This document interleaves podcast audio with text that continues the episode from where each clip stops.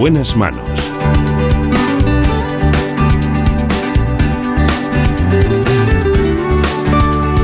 El programa de salud de Onda Cero. Dirige y presenta el doctor Bartolomé Beltrán. Aquí estamos, muy buenos días. Me acompañan en la realización Nacho Arias y en la producción Marta López Llorente.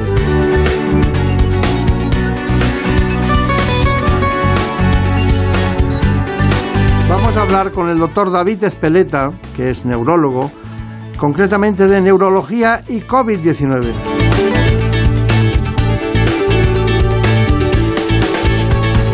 El doctor Espeleta es secretario de la Junta Directiva de la Sociedad Española de Neurología.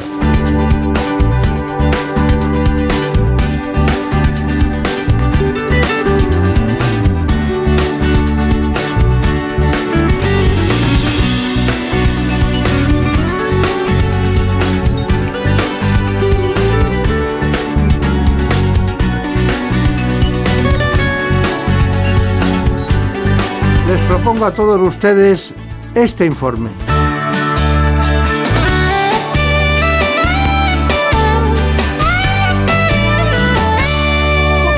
La COVID-19 puede provocar una serie de complicaciones en la salud de los pacientes, no solo a nivel respiratorio, también a nivel neurológico. De hecho, más de un 57% de los hospitalizados desarrollaron algún síntoma de este tipo. Además, estas complicaciones fueron la causa principal de muerte en el 4% de los fallecidos por coronavirus. En los casos leves, los síntomas neurológicos son inespecíficos, como cefaleas, mareo, confusión, alteraciones del gusto y del olfato, dolor muscular y debilidad. Además, se están describiendo múltiples perfiles clínicos con afectación al sistema nervioso central y periférico, cuya frecuencia y alcance están aún por determinar. Y es que es así porque al ser una enfermedad nueva, los datos de los que se disponen son limitados. Pero los efectos de la pandemia no solo han dejado secuelas neurológicas en los pacientes con coronavirus, también ha afectado indirectamente a las personas con problemas neurológicos. Un 55% de los neurólogos españoles considera que la salud de sus pacientes con deterioro cognitivo ha empeorado mucho tras el confinamiento, que ha acelerado la aparición de procesos neurodegenerativos como el Alzheimer, y también en las personas sanas han aumentado las afectaciones neurológicas, prácticas como el aislamiento social, el aumento del estrés o la disminución de la actividad física son cada vez más habituales y perjudiciales para nuestro cerebro. Está con nosotros un gran especialista en neurología. Eh, se trata precisamente del doctor David Espeleta, secretario de la Junta Directiva de la Sociedad Española de Neurología. Ha estado en varios hospitales trabajando eh, y siempre está en la innovación permanente para conseguir no solo curar a sus pacientes, sino que también le gusta mucho la divulgación en el, en el sentido estricto de, lo que es el conocimiento científico cuando se traslada a la opinión pública. Pero también para los compañeros, porque piensen ustedes que un, un gran neurólogo puede enseñar muchas cosas a personas que están en la atención primaria o a neurólogos que están en distintos cursos. Esa también es una labor que ha practicado. Miren, tengo aquí un manual COVID-19 y dice para el neurólogo general. Manual de COVID-19 está escrito por David Espreta, múltiples colaboradores y personas que han hecho diferentes capítulos y también un, un médico, concretamente, supongo que García Zorín será de Murcia, ¿no? Seguro. Sí, sí. de Murcia. Tenemos una predilección por eso. Este es un tema muy serio Sí. y, y- y yo estoy especialmente esta mañana contento, pero este es un tema muy serio. Usted tie- tiene su vida muy unida a Navarra en todos los sentidos, aparte de licenciarse allí, ha trabajado en distintos centros, pero hay un tema que me llamó mucho la atención y es cuando empezaban las personas a decir, bueno, es que el COVID afecta al sistema neurológico y además eh, puede dar encefalitis y tal. Entonces, aquello me, me- produjo una, digo, aquí hay algo que tenemos que, que desbrozar. Y usted dijo una frase que voy a leer textualmente, dijo, parece que el coronavirus no infecta a las células del cerebro, dice, porque se trata de una enfermedad, la enfermedad es la que afecta al sistema nervioso. ¿Me lo puede explicar? Sí, bueno, primero gracias por, por invitarme y gracias por la presentación. Eh, yo creo que es importante diferenciar entre si el SARS-CoV-2, que es el virus, afecta al cerebro o la COVID-19, que es la enfermedad que produce el SARS-CoV-2, afecta al cerebro, porque la diferencia es clave. Es decir, estamos ante un virus que se mete dentro del sistema nervioso e infecta las células del sistema nervioso y las destruye, o por el contrario, estamos ante una enfermedad que produce una, enfermedad básicamente pulmonar con mucha inflamación sistémica y con consecuencias en otros órganos, como pueden ser el digestivo, el cardiovascular, corazón, también en el cerebro. El cerebro sufre las consecuencias de esa inflamación, ¿no? sobre todo en los enfermos graves. Pero que el virus infecte en el cerebro es una cuestión prácticamente anecdótica. Ya, ya, ya, ya. O sea, hay que diferenciar el agente causal de las consecuencias que provocan en el organismo. Claro, es muy importante porque ahora, por ejemplo, pues tenemos pacientes que tienen síntomas persistentes, etcétera, que supongo que hablaremos después de ello, y ellos temen que tengan todavía el virus en alguna parte de su cuerpo, y esto no es así, ¿no? Entonces hay que contar un poco las cosas en este sentido, ¿no? Eh, ustedes hablan de determinado tiempo después de, haber padecido eh, la enfermedad por el COVID-19. Ustedes hablan de un tiempo determinado en el que desaparecen eh, algunos de los síntomas, por ejemplo la anosmia, ¿no? Claro, el olfato o la... cada, cada síntoma tiene una, un, momento de aparición. Los síntomas iniciales, mialgias o la fiebre y tal, pues pueden disminuir en los primeros días, pero hay otros pacientes que desarrollan cefalea o pérdida de olfato, es bastante frecuente, igual hasta la mitad de ellos, que algunos de ellos persisten más de dos, tres, cuatro semanas, ¿no? Entonces, bueno, lo habitual es que sea una enfermedad leve y que los síntomas desaparezcan prontamente con el tiempo. Pero sí es cierto que algunos pacientes tienen cefaleas o trastornos del gusto y el olfato persistentes, son los que nos hacen preguntas, los que necesitan certezas y los que nos consultan tanto a neurólogos como, como otorrinolaringólogos. ¿no? Y es importante aclararles las cosas. Eh, ¿Cuáles son de los síntomas que se han descrito los principales que afectan al sistema neurológico? Porque tiene que haber uno de, no digo del, pensamiento en sí mismo, pero hay trastornos, tiene que haber trastornos cognitivos y trastornos. Claro. Y luego hay trastornos, digamos, eh, forma, como los musculares, la anosmia, el dolor de cabeza, ¿no? Claro, el sistema nervioso, digamos que lo, lo integra todo, ¿no? Y cuando hay síntomas generales, pues se intentan achacar todo al sistema nervioso. Si te encuentras mal, es el sistema nervioso. Si te duele la cabeza, es el sistema nervioso. Si no eh, hueles o no, o no degustas la comida, es el sistema nervioso. Y si te duelen los músculos, son los músculos que forman parte de la miología, que forman parte de la neurología. Entonces, es una forma muy amplia de, de hablar, ¿no? Entonces, hay un poco que desbrozar toda esta alta frecuencia y diferenciar los síntomas entre síntomas que aparecen de forma precoz y más frecuentemente en, en, gente joven y en casos más leves, de las complicaciones neurológicas de los pacientes poco más mayores, con enfermedad más grave, con hospitalización, hidrosis y tal, son cosas muy distintas. ¿no? Claro, claro, claro. Pero, eh, para ser claros, dice, bueno, eh, alguien tiene cualquier patología y de repente se cura y dice, ya estoy bien ¿Aquí son reversibles los síntomas o no? La mayoría de los pacientes eh, sí. Dándonos cuenta que en España ya somos más de 3 millones de eh, afectados por COVID de manera oficial o de, manera demostrada. Y no tenemos 3 millones de personas en España con síntomas persistentes, pues si no estaría todo colapsado. La gran mayoría de los pacientes se, se recuperan completamente pero queda un grupo de pacientes pues, que pueden tener síntomas después de haber pasado cuatro seis semanas, dos, tres meses en relación o no con el COVID, eso después hay que mirarlo en la consulta, y o que ellos temen eh, sufrirlo por el COVID, que también que matizar.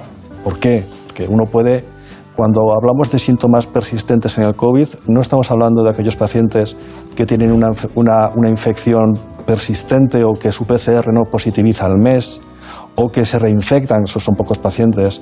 Tampoco estamos hablando de aquellos pacientes que han estado en una UBI semanas o, meses y han hecho complicaciones del enfermo crítico con debilidad muscular, etcétera. Esas son eh, consecuencias obvias, ¿no? Entonces, cuando hablamos de síntomas post-COVID, estamos pensando sobre todo en aquellos pacientes que han pasado una infección muchas veces leve y sin embargo siguen teniendo, después de haber pasado eh, semanas, algún síntoma que, claro, se relaciona por causa-efecto con la COVID, pero habría que ver si es por la COVID. Si es una anosmia y ha sido uno de los síntomas iniciales y empezó con el COVID, sí es un síntoma post-COVID. Si es una cefalea que comenzó con la infección y se ha mantenido en el tiempo, sí es atribuible al COVID, pero hay otros síntomas más vagos, pues, fatiga, etcétera, que es más, más complejo, ¿no? Y ahí tenemos un síndrome post-COVID todavía en la niebla, podríamos decir, que estamos pendientes de definir. Se han hecho algunos criterios diagnósticos, pero es que no se conoce ni por qué se produce ni hasta qué punto afecta. De manera que, por ejemplo, ahora en el segundo Congreso Nacional COVID, la Sociedad Española de Neurología participa en una mesa que se llama síndrome post-COVID precisamente para, con ayuda de otros especialistas, intentar definir lo que es, porque tenemos que saber primero qué es algo para poder afrontarlo, para poder saber qué epidemiología tiene, hasta qué punto es un problema y cómo podemos ayudar. Bueno, y los datos y los datos diagnósticos que a mí me llaman mucho la atención. ustedes miden ahora antes no hablábamos de la ferritina, del dímero D, de la, linfopenia, de esas cosas que ahora ustedes las tienen que observar en el, en, el, en el, trayecto de la patología. Pero lo cierto y seguro es que más del 57% de esos pacientes hospitalizados por COVID-19 tienen síntomas neurológicos de algún tipo o suponen una causa principal de muerte. Marina Turiak. A ver, ¿qué preguntas tenemos? Pues, doctor Espeleta, la pérdida de olfato se ha convertido, por lo menos entre los ciudadanos, en el síntoma más alarmante y significativo de pensar que podemos estar contagiados de COVID. Pero lo podemos perder por cualquier otro motivo. ¿Qué nos podría ayudar a discernir? El pérdida de olfato en relación con el COVID eh, cuando hubo el boom en, marzo de, de, 2020 coincidió con el pico de la pandemia. De manera que una persona que en aquel momento tuviese una pérdida súbita de olfato, incluso sin mucosidad, se asumió que, debía, que era probablemente producida por COVID y en efecto después se vio que era así. el COVID produce una pérdida de olfato eh, con mucha frecuencia súbita, de golpe, alguien va al baño, vuelve a la cocina y ya no huele lo que está friendo, por ejemplo. Eh, con mucha frecuencia no asocia mucosidad y con alguna frecuencia no asocia ningún otro síntoma más. Una persona que sufra ahora en este marco pandémico una pérdida súbita de olfato y normalmente tres cuartos de ellos también tienen pérdida de gusto, eso es COVID hasta que se muestre lo contrario. Sí es cierto que uno puede tener pérdida de olfato, hay un porcentaje de población, creo que alrededor del 5%, que tienen hiposmias con, en mayor o, menor grado congénitas. Otras personas por motivos obvios, un golpe en la cabeza, por ejemplo, o por fumar demasiado también se puede perder el olfato. Eh, o por otras infecciones, la gripe, pero claro, los, rinovirus, los influenzavirus pueden producir anosmia, pero normalmente con todo el cortejo de, gripal asociado y luego con bastante menos frecuencia. Nos sorprendió a todos, a otorrinos, neurólogos, otros especialistas, el alto porcentaje de pacientes que referían tener anosmia, hasta el punto de que hay series que hablan de un 80 o más por, o 90% incluso de, de los pacientes de sus series eh, en fase aguda tenían anosmia debido a COVID. Luego, los estudios que ya cuando mm, sedimentan, pues parece que es un poco un término, medio, pero aproximadamente el 50% de los pacientes con COVID pueden tener pérdida de olfato, que es un, es un problema. Bien, usted es neurólogo, hay muchos neurólogos. ¿Cuántos hay en España? Pues en nuestra sociedad somos 3.700 socios aproximadamente.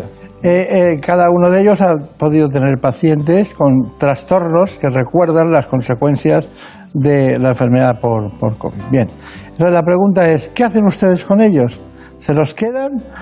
¿Hablan con los internistas? ¿Hacen estudios y según la analítica piensan lo que van a hacer? Porque claro, eh, es muy importante ver el trayecto que debe seguir posteriormente un paciente que tenga una alteración neurológica, ¿no? Pues depende, porque depende mucho de los ámbitos y de lo que está haciendo el neurólogo. Hay que darse cuenta de que muchos neurólogos eh, han sido llamados a, los equipos COVID y están viendo pacientes con COVID y con neumonías como un internista normal.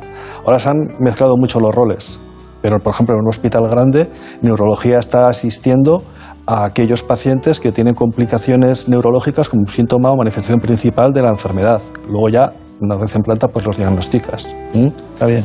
Y neurología está siendo eh, consultor pues, de las complicaciones neurológicas de los pacientes ingresados en servicios de interna y, por supuesto, en servicios de intensivos, donde la probabilidad de una complicación neurológica en forma de una neuromiopatía del enfermo crítico cuando ya llevas mucho tiempo eh, ingresado o de cuadros de confusión, agitación, delirio frecuentísimos, es alta, entonces los neurólogos son, son, son requeridos. Y Deterioros cognitivos, ¿no? Eso ya, sí, bueno, se ve después. Cuando ya los pacientes salen y ya empieza y se desaparece la. Ya, ya, ya, pasan todas las fases de la enfermedad, la fase infecciosa, la inflamatoria, la trombogénica, y ya empieza, queda la secuela, pues nos llega qué es lo que ha pasado, ¿no? Entonces vemos que hay gente pues, que ha tenido una gran encefalopatía, no una encefalitis. Su, su cerebro no se ha infectado, el virus no ha entrado, sino la tormenta de citoquinas, la hipoxia, todos eh, los mismos fármacos, la desaferentación por estar ingresado en un lugar donde no puedes estar con tus familiares, todo eso les ha confundido y eso también eh, afecta al cerebro. la neurona no, no, no, recibe eso de forma gratis, sino que se puede morir incluso cuando tienen muchos factores que estos pacientes salen y la familia ve que ya no son como antes, que están inatentos, que están despistados, que están desmemoriados y nos llegan a los neurólogos. Pues entonces hay que evaluarlos, etcétera, y ver un poco qué tenemos y qué vamos a hacer. Bueno, eh, a nosotros antes de, de seguir profundizando, nos gustaría ver lo que piensa un internista que ha visto muchísimos pacientes, concretamente en el Hospital Gregorio Marañón, es el doctor Núñez Cortés, que es uno de los grandes especialistas. Y además, muy aficionado a formar a, médicos en todos los sentidos. Yo trabajé en el Marañón, le conozco bien. Uno de los síntomas más frecuentes que presentan los pacientes con coronavirus es la anosmia o pérdida de gusto y olfato. Lo más característico es que aparece de forma repentina y no se parece a la dificultad para oler cuando se padece un catarro común. Algunos estudios experimentales lo que han podido comprobar es que es probablemente las células que sostienen el tracto fibroso hasta el núcleo olfatorio las que están afectadas lo cual no significa en modo alguno que esto sea responsable de complicaciones neurológicas debidas al COVID, sino que es un síntoma específico eh, característico. La anosmia es un síntoma que puede aparecer aislado o combinado con otros. Normalmente debuta en las primeras etapas de la enfermedad y afecta a todo tipo de pacientes, desde leves hasta graves, y en otros es el primer signo que hace saltar las alarmas de que se padece coronavirus. Diversos estudios señalan que por motivos que aún se desconocen, la pérdida de gusto y de olfato parece comportarse como un factor protector de gravedad, de buen pronóstico, es decir, los pacientes con anosmia tendrían menos formas graves, menos ingresos hospitalarios y también en UCI y aunque existen casos de COVID persistente en los que el síntoma perdura meses, en la mayoría de los casos es reversible entre los 7 y los 14 días. Bueno, está muy bien esa, esa información, ¿verdad? Estoy de acuerdo. Sí, es que nosotros lo evaluamos y no, no sale nada. Pero bueno, eh, le voy a plantear una serie de casos de la neurología. Dice, casi el 30% de los pacientes con epilepsia reportaron un aumento de la frecuencia de sus crisis. Bien, es verdad. Es verdad. Sí. Incluso otras enfermedades también. O sea, el, confinamiento a los pacientes neurológicos crónicos ha sido, ha sido tremendo, las semanas de confinamiento, pero también las dificultades para el acceso al especialista y la única posibilidad, a lo mejor, de consulta telefónica. Esto ha hecho que muchas enfermedades, epilepsia, cefaleas, Parkinson, demencia, etcétera, hayan empeorado en estos últimos 12 meses. Eh, eh, tengo un dato que el 66% de los, de los, pacientes de Parkinson habían empeorado sus síntomas durante el confinamiento. Claro, porque no pueden hacer ejercicio, no pueden salir, no pueden tener sus rutinas es muy importante ese tipo de, el ejercicio físico para un paciente con Parkinson, pero también para un demente. ¿eh? Claro. ha sido tremendo. También son datos de su sociedad, de la que es secretario general de neurología. Dice que un 70% de los pacientes con cefalea indicó un empeoramiento de su dolor de cabeza. Claro, hemos tenido más dificultad para eh, para pincharles toxina botulínica, por ejemplo, para ajustarles los medicamentos. Hay pacientes con cefaleas crónicas que hay que ver con cierta frecuencia y no los hemos podido atender con cierta frecuencia. Y el teléfono no es lo mismo que el, que Y los que tenían o tienen esclerosis múltiple también, ¿no? También, también todos. De alguna manera u otra, hay un, en, mi caso, el enfermo neurológico no COVID ha sufrido eh, la COVID de manera indirecta, sin ninguna duda. ¿Mm? ¿Alguna pregunta? Sí, doctor, antes ha comentado que los pacientes asintomáticos no están exentos de sufrir secuelas neurológicas y los grandes asintomáticos son los niños. ¿Debemos prestar especial atención en cómo evolucionan ante cualquier síntoma? No, normalmente los, pacientes con, con, infección por COVID que han tenido pocos síntomas no suelen tener grandes secuelas, pero sí se ha visto, o secuela alguna, mejor, pero sí se ha visto por ejemplo, que pacientes que han tenido formas leves de la enfermedad sí han podido tener anosmias persistentes o pacientes que han tenido formas leves o cuasi asintomáticas de la enfermedad luego desarrollan síntomas compatibles con esta esfera, esta playa de síntomas que llamamos todavía sin saber muy bien eh, síndrome post-COVID.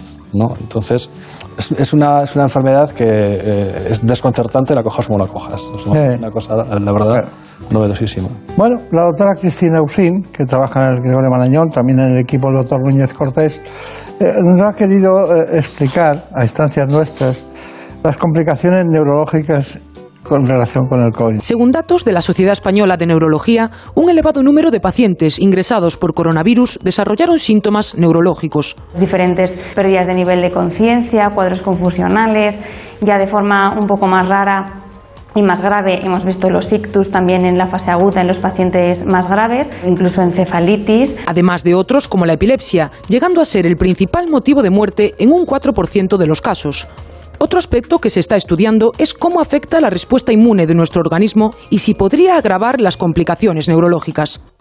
Mientras que algunos síntomas se asocian directamente con la infección por COVID, se cree que otras complicaciones, sobre todo las más graves, se producen como consecuencia de lo que se conoce como tormenta de citoquinas, es decir, una hiperactivación del sistema inmune. Donde se producen una serie de sustancias que inducen a que haya todavía mayor inflamación y todo eso tiene consecuencias a nivel de muchos órganos eh, de forma multisistémica. En ese contexto es cuando podemos ver las manifestaciones neurológicas más graves del virus, como pueden ser los ictus, que es una de las manifestaciones más graves en este contexto de inflamación tan importante, de activación tan importante. Habrá que seguir observando de cerca cómo se comporta este virus que aún plantea tantas incógnitas. Bueno, estamos eh, completando toda la información posible a, este respecto porque hay una inquietud muy generalizada con estos problemas. Me gustaría que, viéramos, vamos, tenemos una, una grabación es de la doctora Eva Cervilla, que también está en el, en el Hospital Gregorio Marañón, sobre lo que es o lo que ella piensa que es el COVID persistente. ¿no? Ustedes también eh, lo ven, ¿no? ¿Cuál es el concepto? Síntomas eh, más allá de los 1, 2, 3 meses, está por definir, está por definir. Pero sí hay una, una definición, cuando más de tres meses de, de, la, de la eh, los pacientes aquejan determinados tipos de síntomas, no cualquiera, podría, y, y, eso le hace, le genera inquietud y le hace sufrir y le hace estar enfermo y pedir ayuda, entonces podríamos hablar de ello. Es lógico. ¿Han escuchado hablar del COVID persistente?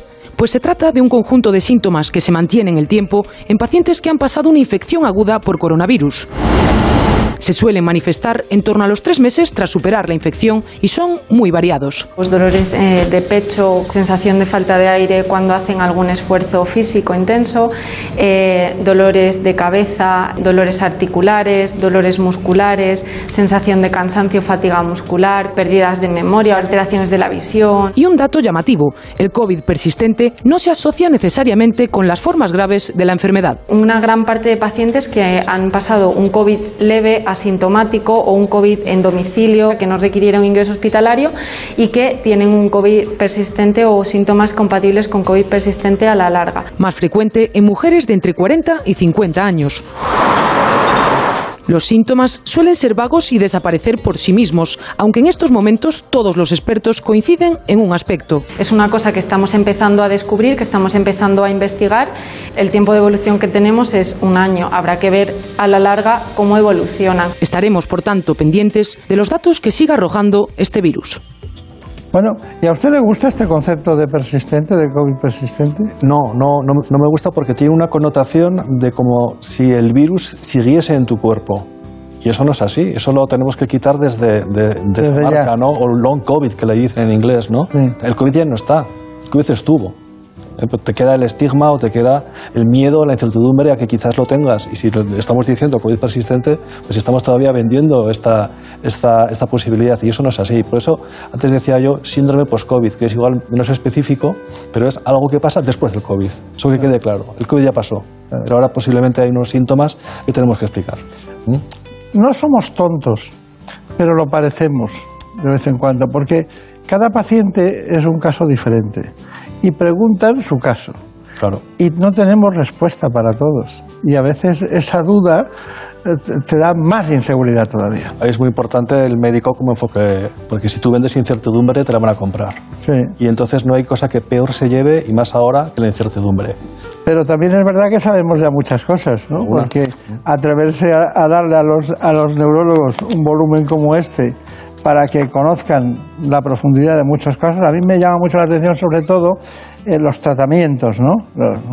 Es que el, tratamiento es muy complicado porque no hay nadie que esté tabulado con las mismas cifras. Es una cosa, me refiero del diagnóstico clínico y del diagnóstico de laboratorios, ¿no? Sí, aquí en, la, en relación con el COVID todos hemos aprendido desde, desde el comienzo. Cuando hicimos ese manual entre un montón de compañeros de mi sociedad, la Sociedad Española de Neurología, que lo publicamos además a finales de abril, o sea, lo hicimos en tiempo récord, dándonos un palizón. Eh, lo hicimos porque se necesitaba, era una, una, urgencia que tuviéramos algún lugar donde poder informarnos y ver un poco, entonces lo construimos a medida que se iban publicando cosas o, comunicando cosas, información incluso en Twitter, llamadas de teléfono, era todo así, ¿no? Y eso nos, nos, fue, nos fue útil. Y pusimos un capítulo sobre tratamientos porque muchos de los tratamientos que se usaban, el rendesivir, etcétera, corticoides, podían tener... Eh, eh, el opinavir, etcétera, interacciones importantes con los neurofármacos, con los que usamos en epilepsia, en Parkinson. He visto que había muchas interacciones. Claro, entonces lo tabulamos para que el clínico, para los neurólogos, no solamente neurólogos, sino cualquier otro especialista en el prólogo, eh, que está prologado por el doctor Lainez, lo dice bien claro, es un libro para neurólogos y para internistas y para médicos de atención primaria, para cualquiera que vea COVID. Ahí lo decimos muy claro, que hay que tener cuidado con los fármacos. Bien. Conclusión, brevemente.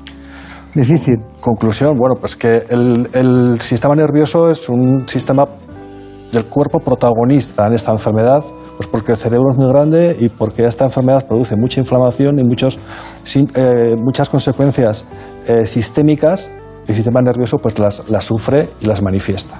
Entonces tenemos que tener una cosa muy clara. Hay una serie de manifestaciones más propias del enfermo eh, joven, con formas leves, inespecíficas, cefalea, mialgia, y luego hay una serie de manifestaciones más propias de los enfermos más graves. Esas manifestaciones son las que salen en los titulares, las que salen ahora, por ejemplo, en los reportajes que habéis puesto, etcétera están un poco descontextualizadas, porque si tenemos en cuenta que en España, como dijimos antes, ya somos más de 3 eh, millones de personas que hemos sufrido la enfermedad, esas complicaciones tan graves han sido, afortunadamente, un porcentaje pequeño de todos los pacientes. De manera que no nos tenemos que eh, dejar eh, asustar por estos programas como estamos haciendo ahora sobre la importancia de las manifestaciones neurológicas. Las hay, pero eh, las hay para un grupo de pacientes. Este virus espero que como todo en la vida pase y deje de llover, porque nunca llueve eternamente y este virus esperemos todos que en breve sea una, pesadilla, o quizás una micro pesadilla estacional como las gripes, pero no, otra cosa. Yo quería dar ese mensaje. ¿Mm? Bueno, yo si me tuviera que ir de viaje al, gran mundo del COVID-19, o sea, me tuviera que ir así en la lejanía como si fuera otro, otro mundo, ¿no? Yo me llevaría el paracetamol, me llevaría los corticoides y algún antibiológico. Y claro, bueno, sí, y una, y una mascarilla por si para no infectar, para no infectar a los demás. y, este, este, tipo de aquí, cosas, ¿no? Aquí, aquí ¿Mm? trabajamos en el, en el departamento de servicios médicos y cuando, en cuanto entro en, el despacho de la secretaria o vaya nervio, se pone la mascarilla inmediatamente, ¿no? Porque de vez en cuando hay que beber agua, ¿no? Y una cosa muy importante para llevarse a viajes es buena información, como la que habéis dado hoy en el, programa. Gracias a especialistas como ustedes. Bueno, muchos recuerdos al presidente de la sociedad, al doctor Lainez, muchas gracias por venir, mucha suerte y espero que este libro se haya quedado obsoleto la semana que viene. Quedó obsoleto la semana de publicarlo. Muchas gracias. Vosotros. Bueno, que ustedes sean felices, lo vivan bien, tengan cuidado, sigan las medidas de prevención y espero verles la semana que viene igual que hoy. En buenas manos. El programa de salud de Onda Cero. Dirige y presenta el doctor Bartolomé Beltrán. Es lógico. Murprotec, empresa líder en la eliminación definitiva de las humedades, patrocina la salud en nuestros hogares. ¿Conoces la relación entre cuidar de tu hogar y cuidar de ti? En Murprotec sabemos que cuando eliminamos las humedades de forma definitiva de tu hogar estamos cuidando de ti y de tu familia. Una vivienda libre de humedades es sana y segura. Llámanos al 930 1130 o accede en murprotec.es. Cuidando de tu hogar, cuidamos de ti. En buenas manos. El programa de salud de Onda Cero. del principio hasta el fin. Ya ves, no prescindo de ti.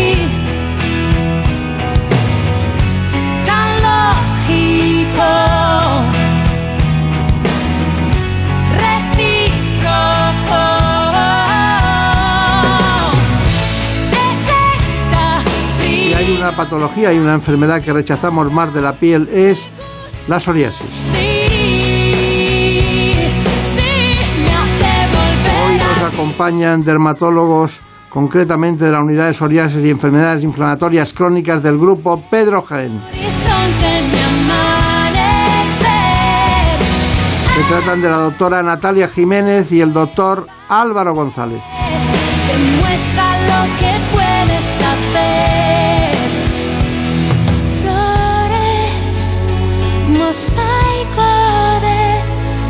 Nos adentramos en el conocimiento de esta patología que tiene un gran impacto emocional en los que la padecen. Así que conozcamos este informe. En buenas manos. El programa de salud de Onda Cero. En buenas manos. El programa de salud de Onda Cero. Dirige y presenta el doctor Bartolomé Beltrán. La psoriasis es una enfermedad inflamatoria, autoinmune y crónica de la piel y ocasionalmente de las articulaciones que produce irritación y lesiones escamosas. Aunque puede aparecer en cualquier parte del cuerpo, habitualmente lo hace en zonas donde la piel está muy cerca del hueso, como los codos, rodillas o cuero cabelludo. No hablamos de una patología contagiosa y afecta alrededor del 2% de la población, debutando normalmente entre los 15 y los 35 años, aunque también afecta a niños y a personas mayores. Y aunque no es hereditaria, existe una predisposición genética para padecerla, y un tercio de los afectados tiene familiares directos con psoriasis. Pero además de esta predisposición, son necesarios otros desencadenantes. De hecho, la intensidad de brotes se ve condicionada por otros factores ambientales o asociados como el estrés o la obesidad.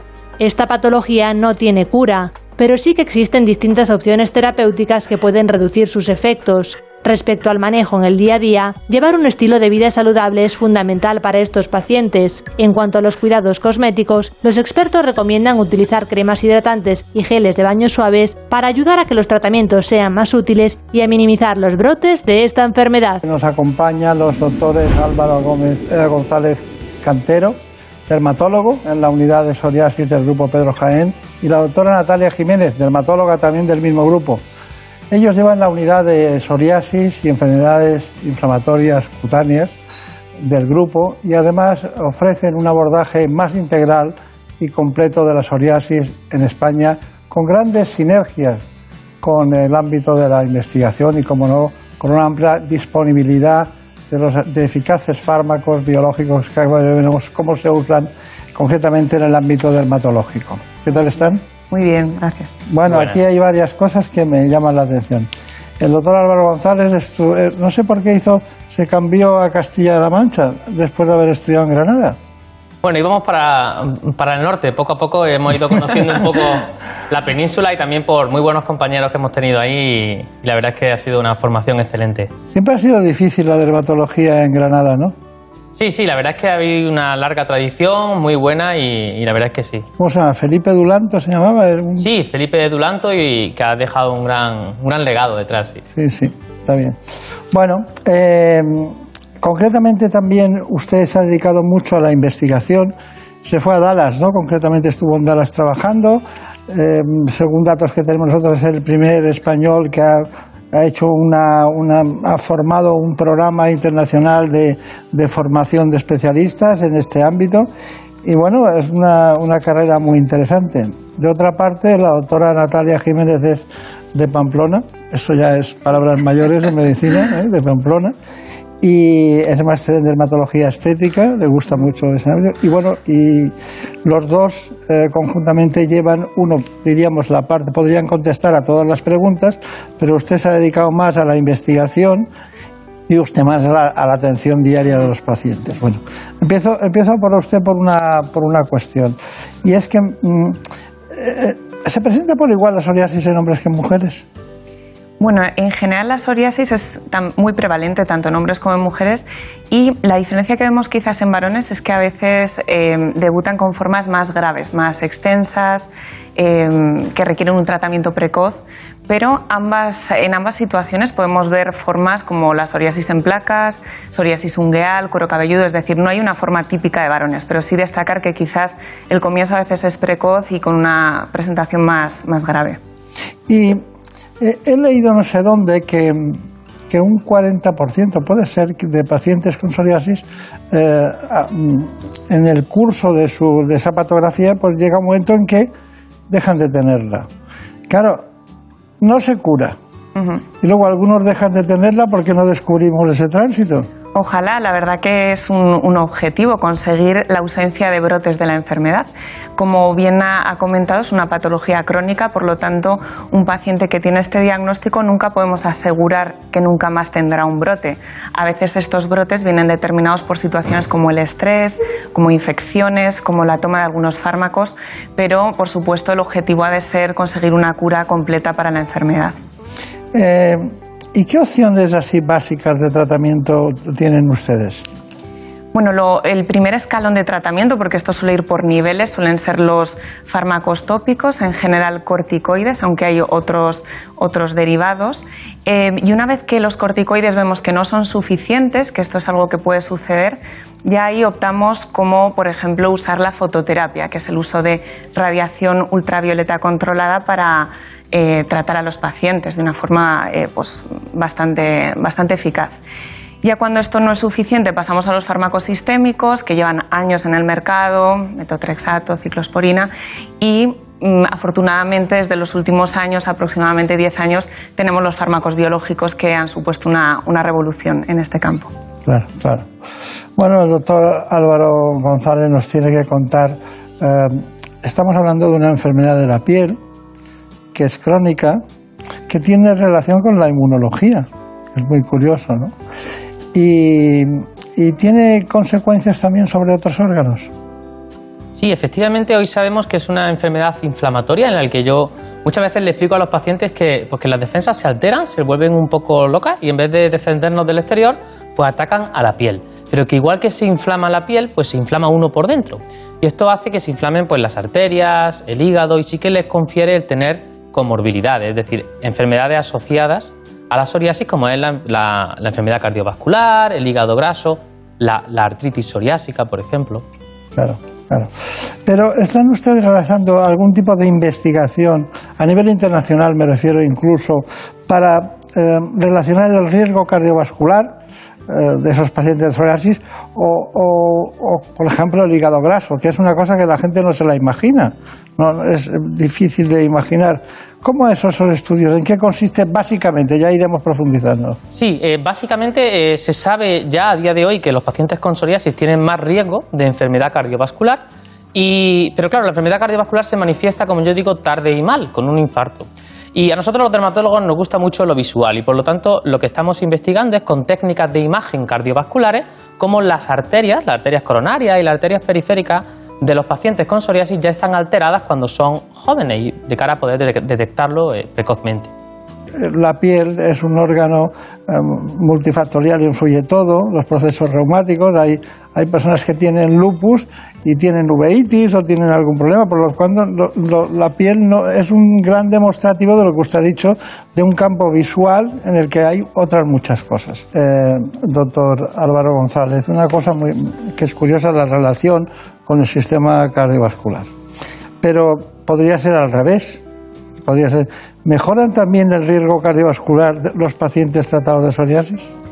Efectivamente. Esa es la siguiente pregunta, la pregunta lógica, ¿no? Si estamos diciendo que la inflamación de la piel conlleva una inflamación en las arterias, alguien pensó, bueno, ¿y si tratamos la piel podría mejorar la enfermedad cardiovascular? De hecho, ahí están centradas nuestras investigaciones en la actualidad. Nuestro colaborador, el doctor Nihal Mehta, en Estados Unidos, él ya ha visto datos preliminares de cómo con los tratamientos biológicos que tenemos en, en la actualidad para tratar la psoriasis sí que mejora la, la enfermedad cardiovascular y nosotros estamos ahora mismo validando esto para, para poder demostrarlo, porque esto tendría eh, de confirmarse pues, pues relevancia no solo para la dermatología, sino también tienen interés eh, en gran parte de la cardiología. De hecho, nuestros colaboradores son cardiólogos. Está bien. Bueno, dicho esto, que es muy importante, la doctora Natalia Jiménez nos tiene que contar.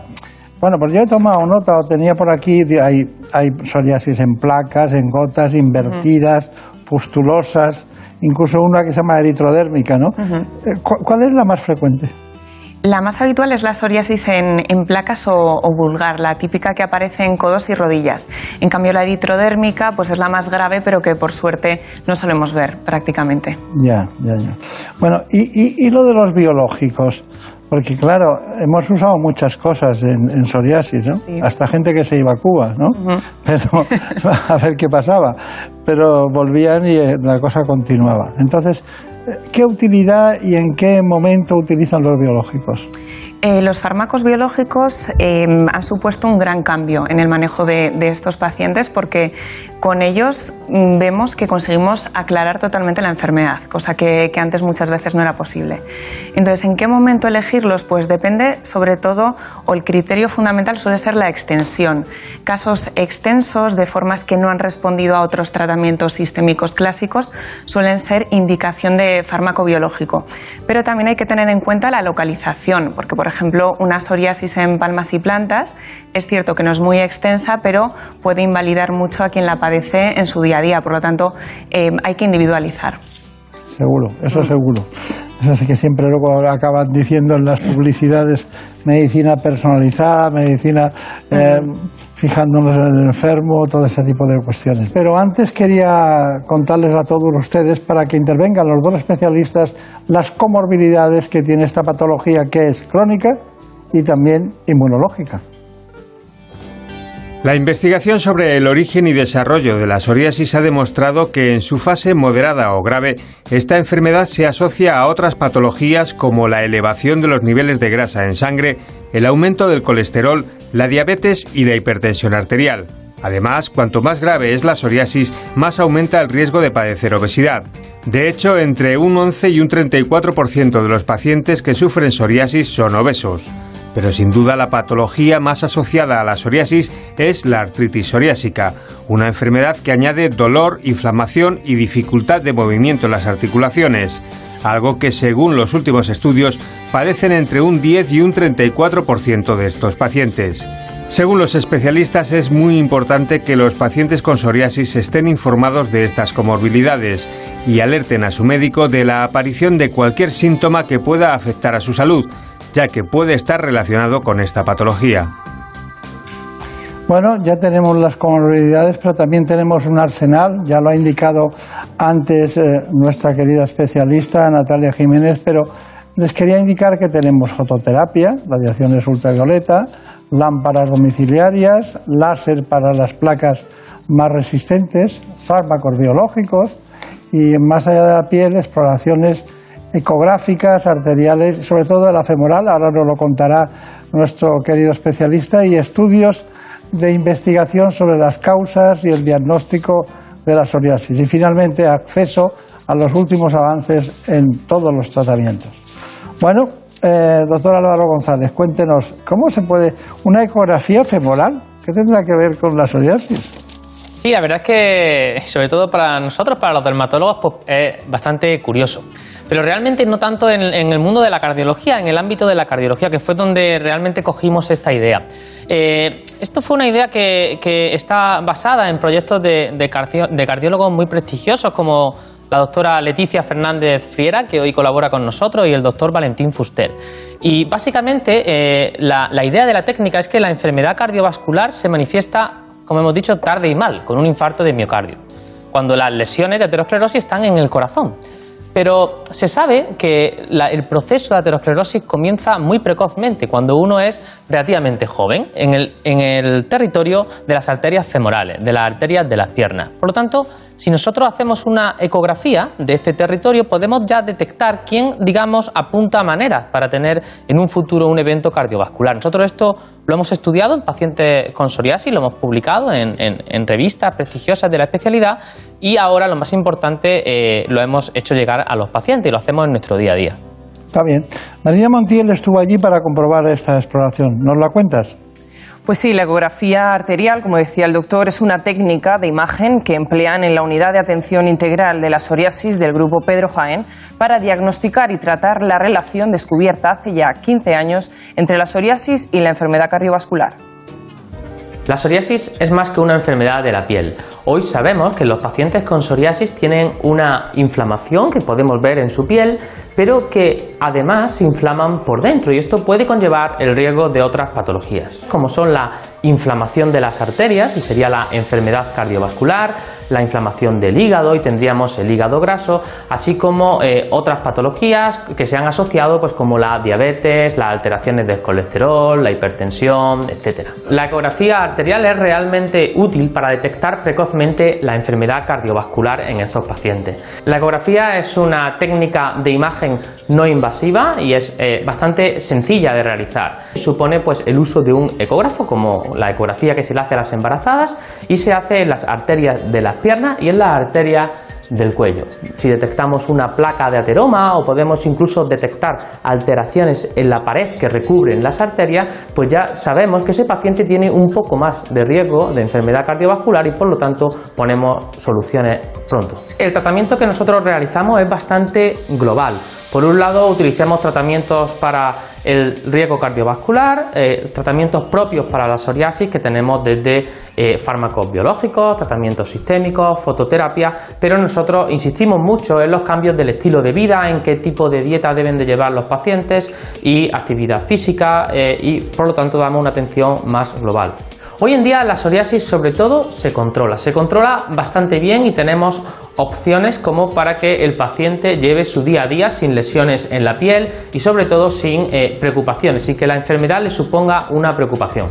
Sería interesante que todos nuestros compañeros del ámbito de la salud, como médicos de atención primaria, cardiólogos, endocrinos, sean conscientes de esta asociación entre la psoriasis y otras enfermedades como las que hemos comentado para poder dar una mejor atención a estos pacientes. Tengo aquí, tengo aquí un informe que luego lo damos, pero antes eh, hay un tema que es la disfunción eréctil. Y parece que no creo que tenga mucho que ver con el proceso vascular, pero sí tiene que ver con eh, lo que es la emoción, eh, la seducción, el, entregarse, el- aquella frustración que tienen muchos seres humanos como consecuencia de tener una piel que no es agradable en muchas ocasiones, salvo que el amor sea inmenso, ¿no? Pero que puede, puede ocurrir, ¿no? ¿Es correcta la relación entre disfunción eréctil y psoriasis? Sí, sí, sí que la, hay y, está estudiada, sí, incluso hay bastantes estudios. Y, y cuando nos planteamos el por qué, efectivamente, por un lado, todos los factores que influyen en la disfunción eréctil eh, están un poco más aumentados en los pacientes con psoriasis, pero también se han visto que por la, por la psoriasis per se lo, produce, seguramente por toda esta alteración de la, esfera psicológica. Claro. Pues vamos a ver esas, eh, esa relación entre disfunción eréctil y psoriasis.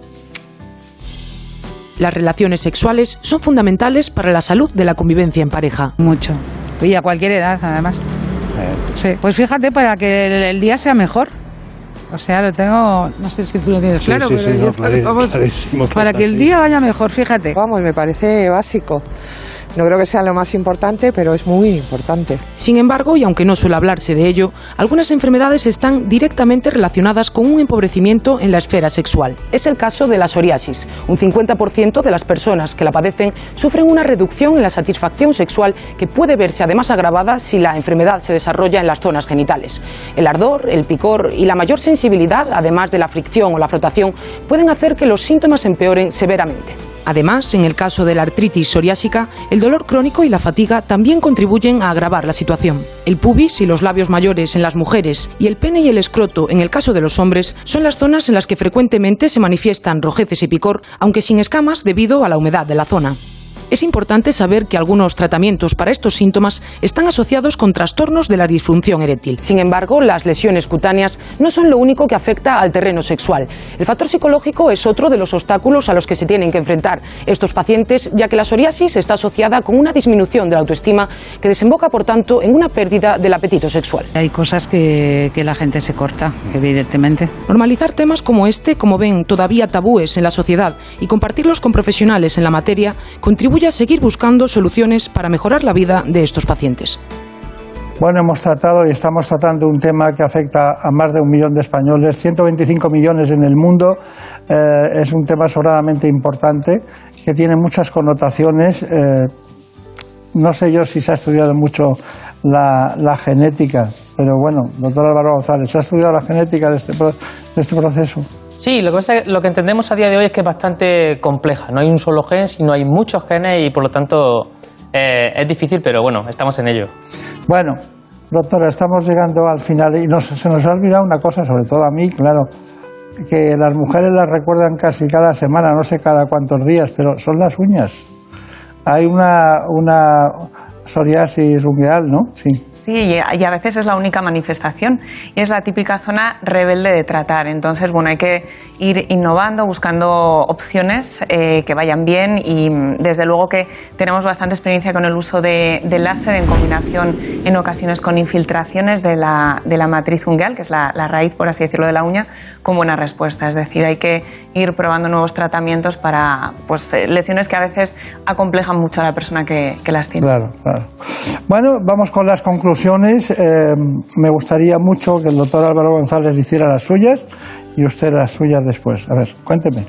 Conclusión de todo lo que hemos hablado. Psoriasis en general y no- líneas de investigación o algo en particular. Sí, en definitiva eh, es una patología muy frecuente en la que hemos avanzado mucho en los últimos años. Yo diría que es una patología compleja y que eh, requiere lo que llamamos un abordaje integral, es decir, saber lo que le preocupa al paciente y poder pues, atenderle eh, en todas las la esferas que le, que le puedan afectar. Claro, claro. Bueno, doctora Natalia Jiménez, eh, su turno. Conclusión. En mi caso, Pero no se olvide, no se olvide del psoriasis y embarazo. Ujú. Eh, como conclusión, destacar que en el terreno clínico tenemos muchos fármacos, hay una gran revolución en el campo de los biológicos, por lo tanto yo animaría a los pacientes a consultar su caso eh, porque en ocasiones se han desestimado y se han quedado en el tópico, pero a día de hoy tenemos muchas opciones. En cuanto a psoriasis y embarazo, ¿qué puede ocurrir en una mujer embarazada que tiene psoriasis? Pues eh, la enfermedad habitualmente suele estar controlada o suele mejorar. Son raros los casos que, que empeoran. En cualquier situación, eh, para todas aquellas mujeres en edad fértil, recomendamos consultar su caso con los dermatólogos, eh, sobre todo para solucionar dudas que tengan en cuanto a planificación familiar, dudas sobre si pueden o no quedarse embarazadas, eh, deben comentarlo porque por suerte también a día de hoy tenemos muchas opciones también para, para la situación de la gestación. Claro. Y, el binomio, perdónenme unos segundos solo a, a ese tema de la psoriasis y la artritis psoriásica. El- ¿Cambian ustedes todos los tratamientos ahí? Un día fui a un congreso de, de no, no sé si fue de reumatología o dermatología, pero había una cantidad de paneles en relación con ese, ese binomio brutal, como si todo el mundo quisiera incidir ahí, ¿no? Sí, desde luego que es una asociación frecuente y nos interesa tenerlo bien diagnosticado porque en general cuando eso ocurre hay tratamientos que sabemos que funcionan mejor para ambos problemas y por lo tanto hay que saber elegir el, el adecuado. Muy bien, pues ha sido un placer estar con ustedes. Eh, ya lo siento por el doctor Jaén porque hoy las consultas suyas se las habrá tenido que pasar él, pero bueno, eh, siempre es bueno trabajar conjuntamente con un gran equipo. Gracias, que tengan mucha suerte y ya ve que Pamplona y Granada pueden trabajar juntos, eso está clarísimo. Gracias, mucha Gracias. suerte, adiós. Muchas gracias. En buenas manos.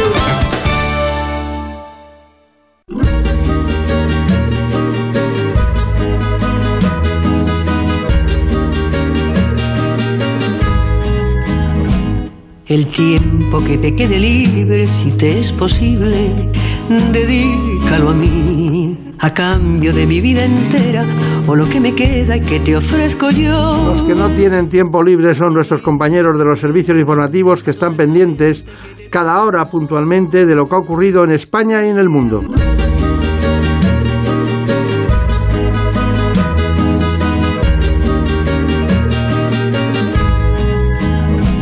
El tiempo que te quede libre, si te es posible, dedícalo a mí, a cambio de mi vida entera, o lo que me queda que te ofrezco yo. Atiende preferentemente a toda esa gente que te pide amor. Pero el tiempo que te quede libre, si te es posible, dedícalo a mí. El tiempo que te quede libre, si te es posible, dedícalo a mí.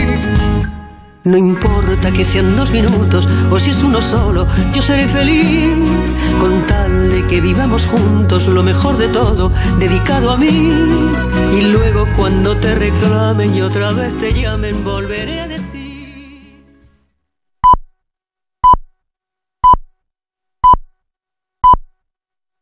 Son las 5 de la madrugada, las 4 de la madrugada en Canarias. Noticias en Onda Cero.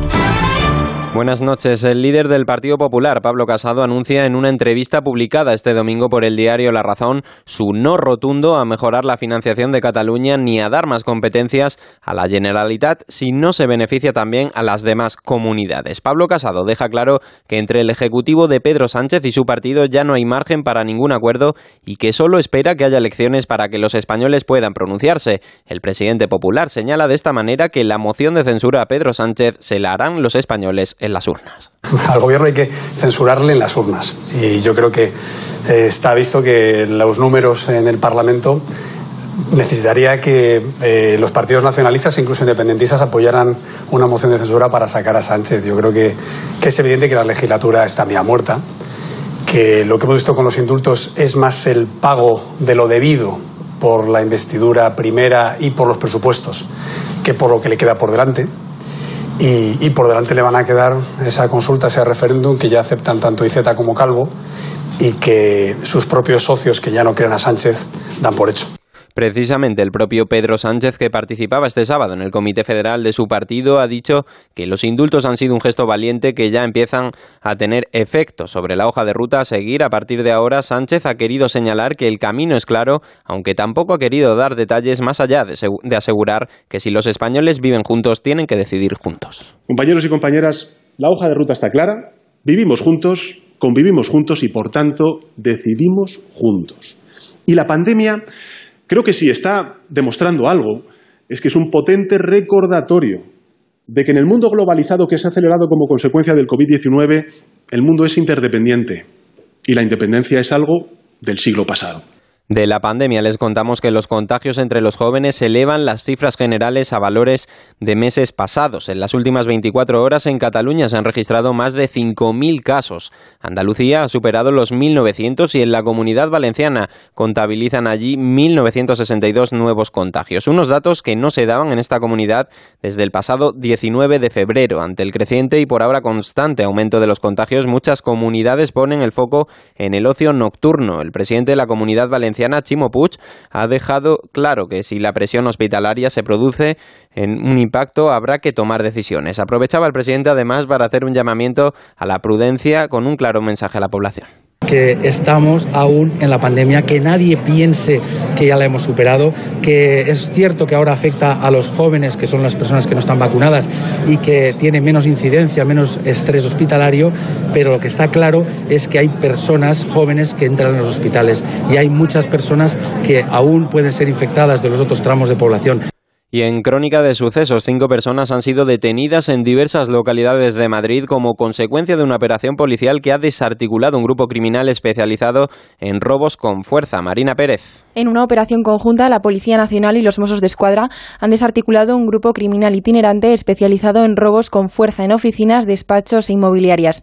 Los cinco detenidos suman más de 40 antecedentes y contaban con una frenética actividad, informa la portavoz de la Policía Nacional, Leila Pérez. Se realizaron tres registros en la Comunidad de Madrid, encontrándose en uno de ellos, además de todo el instrumental y herramienta para la ejecución de robos, 231 plantas de marihuana. Son cinco detenidos, con gran cantidad de antecedentes que suman solo en este mes cinco robos con fuerza, sustrayendo dinero en efectivo, relojes de alta gama y dispositivos electrónicos. La investigación se inició a raíz de los robos con fuerza ocurridos en dos inmobiliarias de Barcelona con un modus operandi muy similar, ya que en ambos los autores violentaron las cajas fuertes con soplete de oxicorte. Las indagaciones policiales permitieron identificar a parte de los ahora detenidos que pertenecían a un grupo criminal itinerante afincado en la Comunidad de Madrid. En el terreno internacional, miles de personas han tomado durante este sábado las calles de Brasil para exigir la destitución del presidente Jair Bolsonaro, investigado ahora por supuestas irregularidades con las vacunas del coronavirus, y para protestar también contra la gestión de la pandemia en un país en el que el virus ya se ha cobrado la vida de más de medio millón de personas. En deportes ya tenemos los emparejamientos para las semifinales de la Eurocopa. La primera tendrá lugar el próximo martes. Italia y España se enfrentarán para buscar un billete a la final del próximo domingo 11 de julio. La segunda semifinal enfrentará el miércoles a Inglaterra y a Dinamarca. Es todo, más noticias cuando sean las 6 de la madrugada, las 5 de la madrugada en Canarias y en todo momento en nuestra página web. Síguenos por internet en ondacero.es.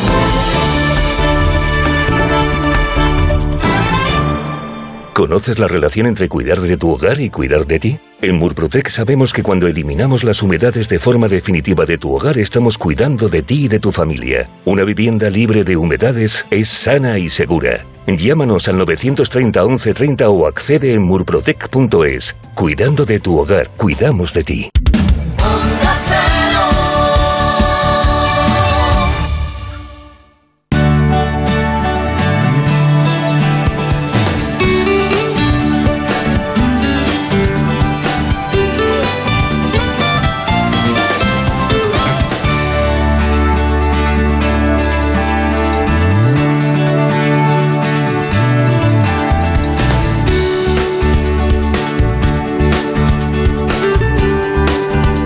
Buenas manos.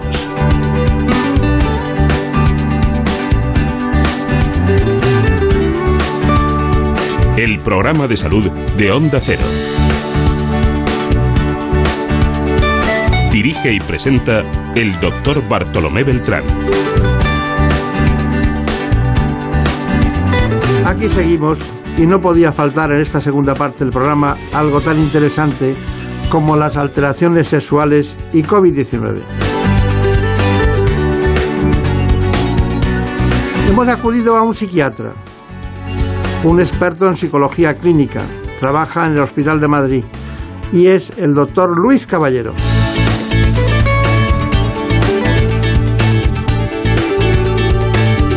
Porque ha cambiado la manera de relacionarnos y aunque poco a poco vamos encontrando el camino, sí es cierto que ha trastornado nuestras vidas.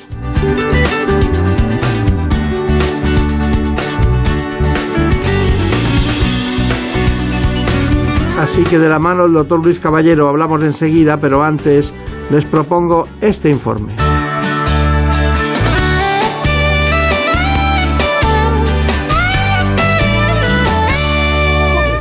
Al principio de la pandemia eran muchas las incógnitas en torno al coronavirus, como por ejemplo, ¿es sexualmente transmitible?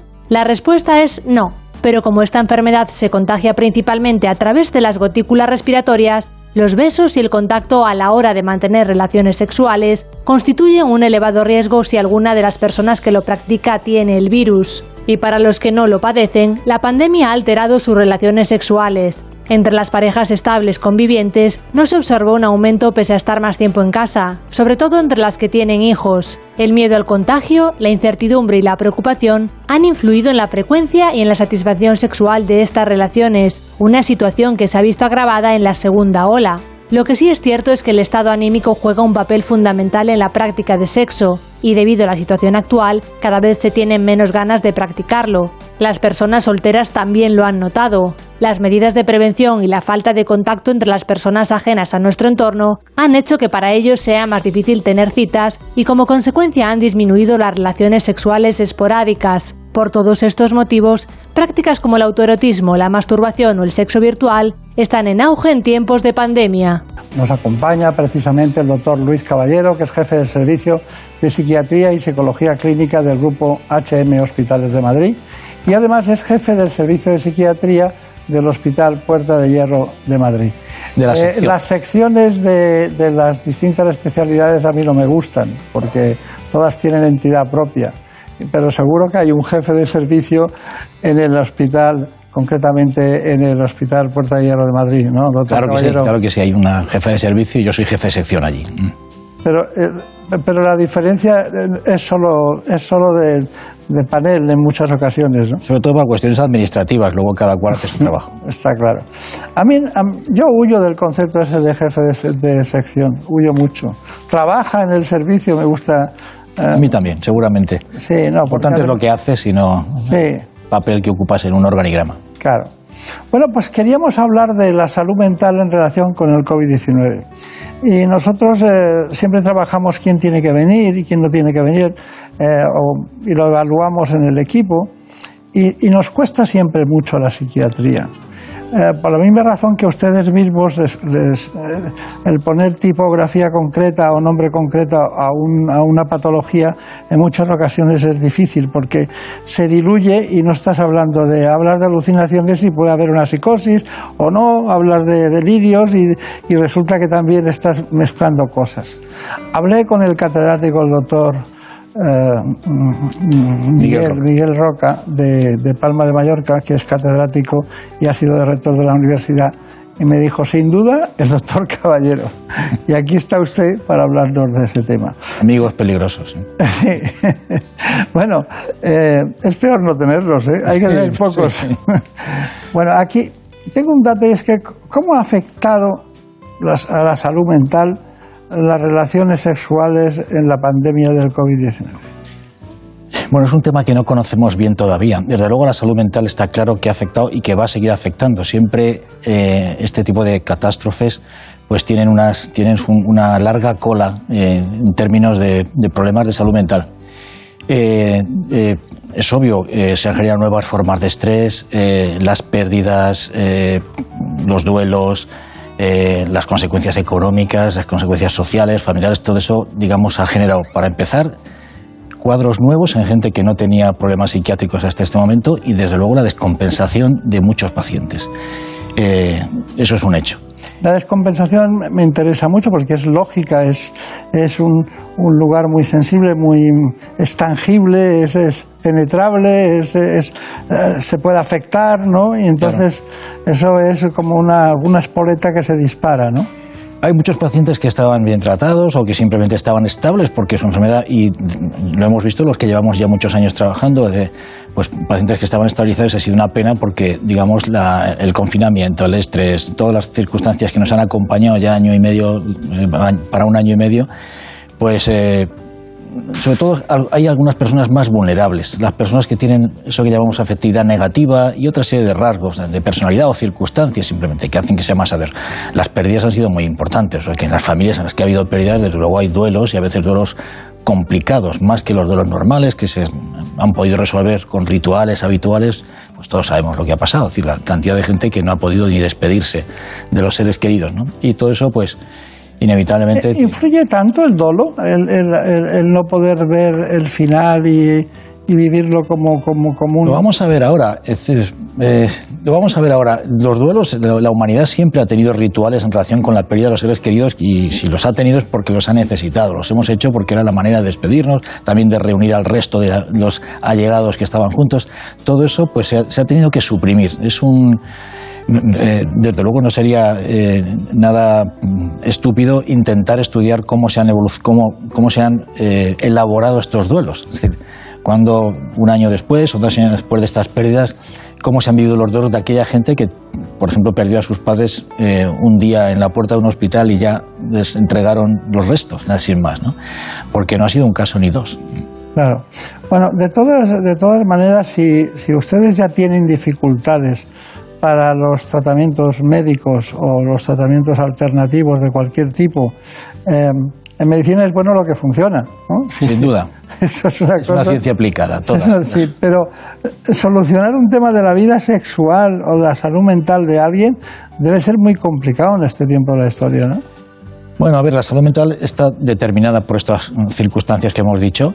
Eh, la vida sexual, hay muy poco estudio acerca de qué ha pasado con la vida sexual de la gente durante la vida sexual, es un ingrediente muy importante de la salud general, todo el mundo lo sabemos, no hace falta detenernos en eso. Pero no hay muchos estudios. Hace poco leí uno de Nature, que es una buena revista, que la verdad es que los resultados eran lo que uno podría decir. ¿Qué ha pasado con el confinamiento? Pues que ha habido gente que tenía más relaciones sexuales y ha habido gente que ha tenido menos relaciones sexuales. Y ha habido gente que ha tenido las mismas re- relaciones sexuales, casi por tercios, ¿no?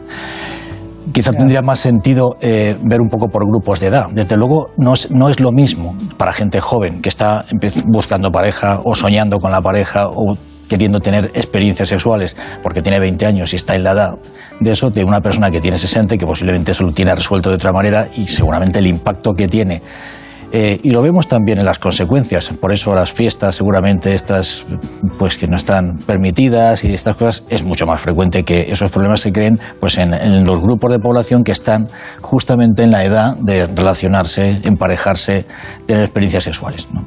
Sí podemos decir que el coronavirus no se transmite a través del contacto sexual. No, a través del contacto sexual directamente no. La verdad que eh, mm, Eso, bueno, eh, algunos contactos sexuales saben que se puede, claro, se es que, puede eh, transmitir por heces, por saliva y heces, fundamentalmente. usted es y yo podemos tener contacto en que no sea sexual. Es decir, Ahora mismo no. Ahora mismo el contacto no quiero es decir con eso que, que, bueno, pero no se, podemos decir que no se transmite por contacto sexual. No, se Lo que transmite pasa es que hay prácticas sexuales que invitan a que o sea, compartir la saliva o el contacto con heces, fundamentalmente que son las vías que se han demostrado que sí son vías de contagio. El contagio se produciría mucho antes por otras razones, por la proximidad, por la saliva, por la respiración, por las vías habituales en contactos que no son sexuales también.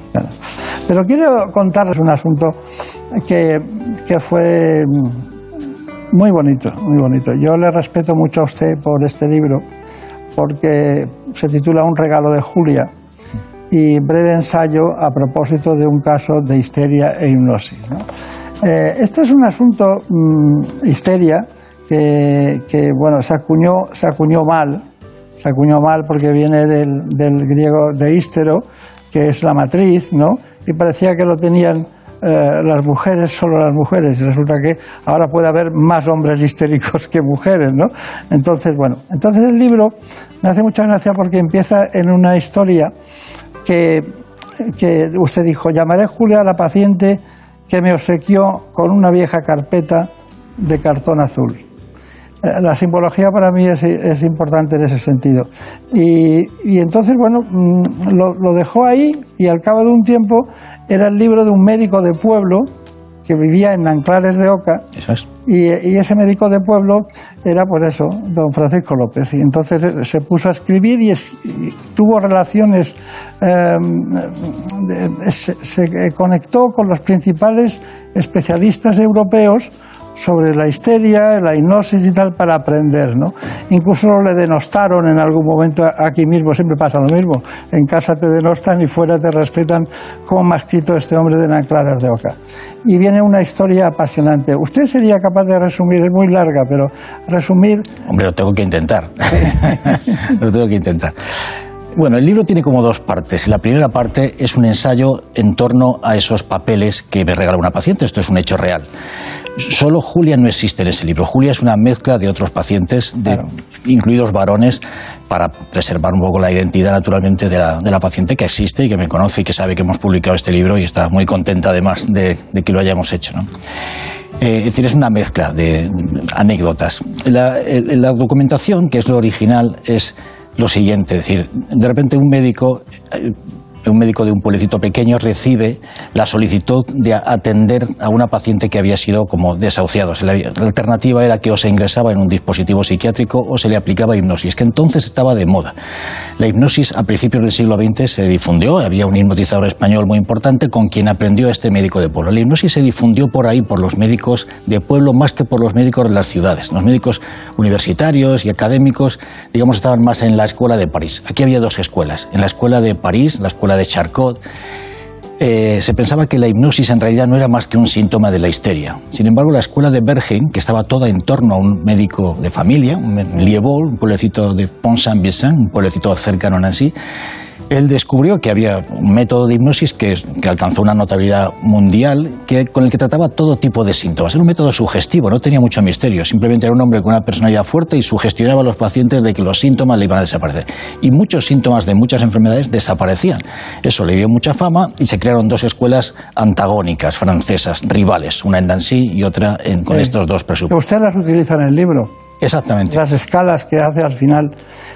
Perdón, per- perdona, era Don Sánchez Herrero. el- Adón Sánchez Herrera fue el gran hipnotizador español, la persona de referencia. mm, Y, y permítame, para ilustrar a los espectadores, eh, cuando estamos hablando de histeria y de hipnosis, ¿qué relación entre, entre un, un fenómeno eh, psiquiátrico y una terapéutica como, como la hipnosis clínica? Ese es el gran tema del libro, porque para una escuela la hipnosis era un procedimiento terapéutico y para otra escuela, originalmente la hipnosis no fue- era un síntoma, una condición que tenían los pacientes que tenían histeria. Se disociaban, perdían eh, las referencias con respecto a sí mismo, o tenían conversiones, es decir, parálisis o alteraciones sensoriales, y ese era el gran debate que hubo entre las escuelas francesas rivales, la de Nancy y la de, y la de París o la Salpêtrière. Doctor Caballero, ¿hay, hay un kit o hay un concepto hay un, un pequeño manual de comportamiento de salud mental y, y COVID?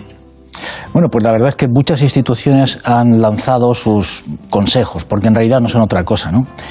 Eh, yo, antes de que detenerme en los consejos, voy a decir que claro que hay cosas que se pueden hacer, hay cosas que pueden y que deberían haber hecho las instituciones. Yo creo que la experiencia que hemos tenido este año, desde luego, es todas las enseñanzas para los directivos de la OMS, para los centros de control de las enfermedades de los distintos países, para los políticos y también para los medios.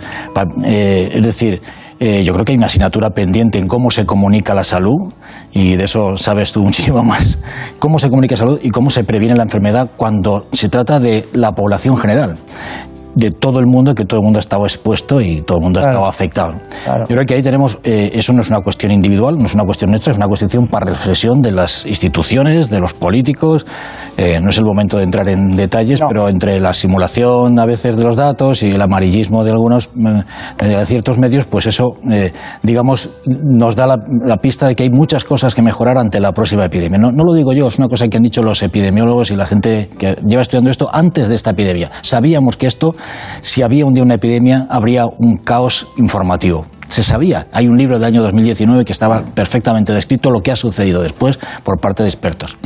En, el, en el capítulo individual sí que es verdad que hay cosas que se pueden hacer, claro que sí. Es decir, hay que cuidarse del cuerpo, especial, hay que adaptarse a las circunstancias, no hay otra. Hay que cuidar el cuerpo, hay que dormir bien, hay que comer bien, hay que hacer ejercicio, eh, hay que evitar las drogas que te pueden complicar la vida cuando estás demasiado confinado, hay que cuidarse la mente, entre otras cosas hay que limitar la información de la propia COVID, hay que organizarse, hay que, tener, hay que darle sentido a las condiciones.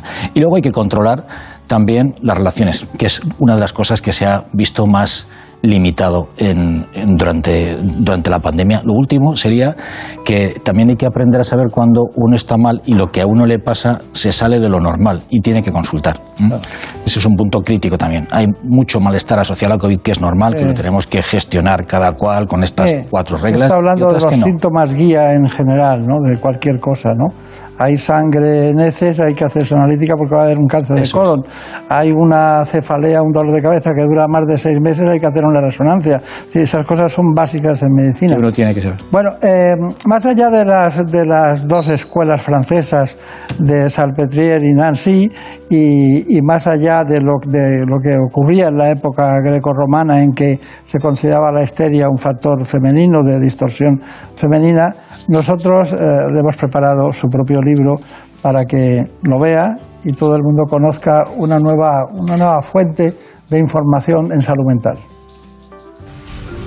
El doctor Luis Caballero ha publicado el libro Un regalo de Julia, un documento en el que se indaga sobre la histeria y la hipnosis a través de unos manuscritos firmados por grandes profesionales de la psiquiatría.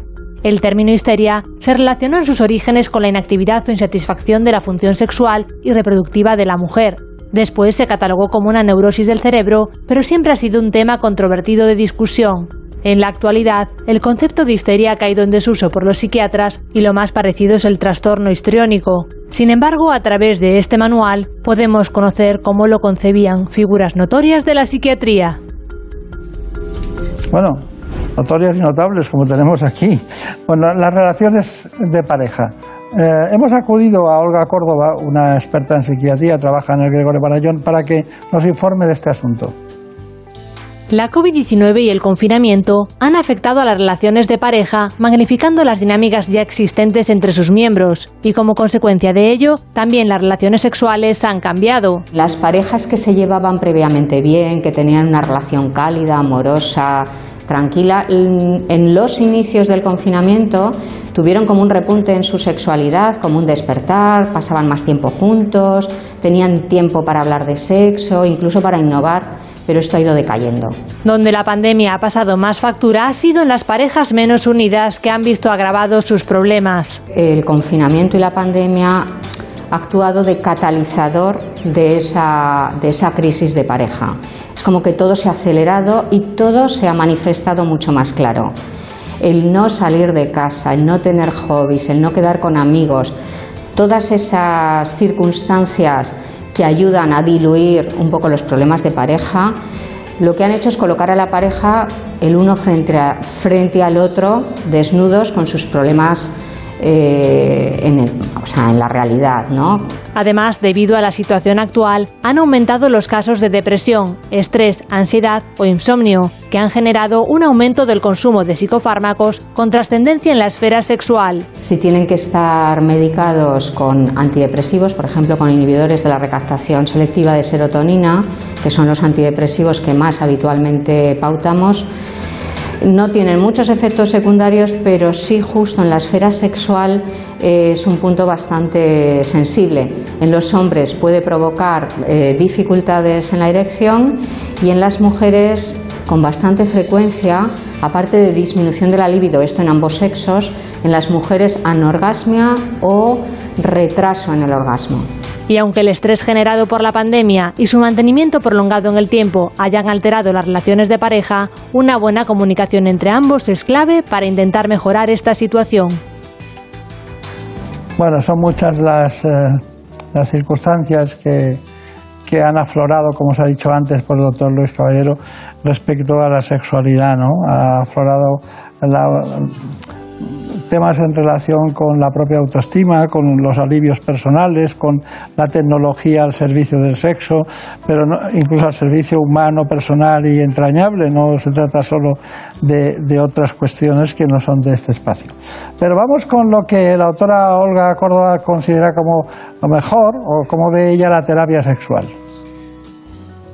El coronavirus no solo ha afectado a la salud de las personas, también ha modificado nuestros hábitos. Cada vez se utilizan más las plataformas digitales para evitar el contacto social y la telemedicina ha llegado para quedarse, un modelo que también emplean en las consultas de psiquiatría en terapias como la de pareja. El objetivo es, cuando llegan a terapia de pareja dos personas, suelen ser dos personas que en ese momento se sienten muy felices, muy perdidos, y que lo han intentado todo y no salen del bucle en el que están.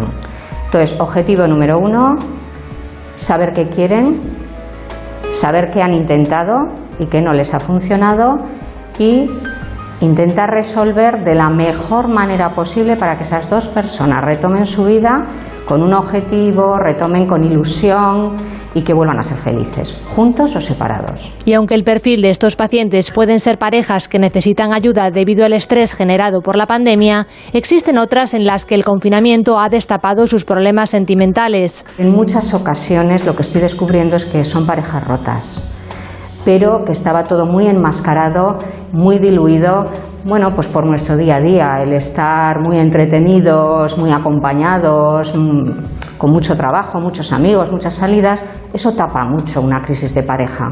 Problemas que también se ven reflejados en la esfera sexual. Vienen algunas parejas por problemas sexuales cuando en realidad no es un problema sexual, es un problema de disminución del deseo sexual y la disminución del deseo sexual, salvo por un problema orgánico de él o de ella, eh, lo que hay detrás es una crisis de pareja, decepciones, eh, dinámicas patológicas, pero todo muy encubierto.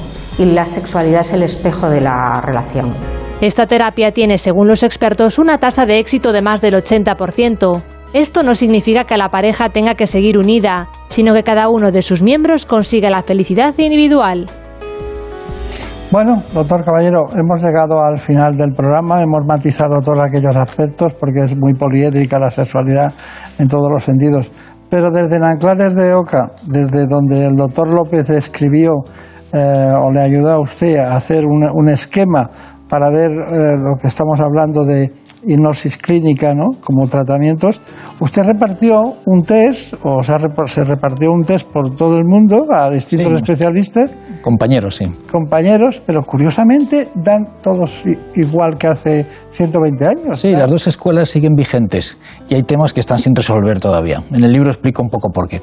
El libro tiene dos partes. Hay una parte que es un ensayito psiquiátrico y hay otra parte que yo lo he planteado como un thriller clínico. Es un término que me he inventado un poco para darle emoción, porque todo lo que la investigación sobre quién fue esta mujer y por qué le pasaron las cosas que le pasaron, pues lo he organizado como lo organizaría un detective o algo así. Claro. Y como conclusión del programa en su conjunto, Bueno, yo creo que de la primera parte que hemos hablado, eh, yo creo que hay que adaptarse. Estamos en unas circunstancias, es inútil, tal, nos tenemos que adaptar los individuos y también las instituciones deberían ponerse serios y rigurosos a la hora de entender qué es lo que está pasando para comunicarlo bien. Las instituciones, los medios, los eh, políticos, etcétera. Yo creo que esto ha sido una gran enseñanza. Nos puede, la humanidad puede aprender mucho de esto para sucesivas situaciones. Y con respecto al libro, no sé qué concluir, que es muy pues que divertido todas las cosas nacen de la discordia. que todas las cosas nacen en la discordia es verdad. El libro es una pura discordia porque es eh, la historia de la psiquiatría, la historia de la- neurología del siglo XX enfrentados y sobre todo qué hay en la trastienda de todo eso. Porque no solamente es la ciencia, también son las personas y los debates que había entre las personas, la rivalidad de los enfrentamientos, los que había en el extranjero y los que había entre los médicos españoles también. Y todo eso es muy entretenido, es muy humano, creo yo. ¿no? Pero para situar a todo el mundo, cada uno tiene un hipocampo diferente en sus manifestaciones. Eso sí, eso es verdad.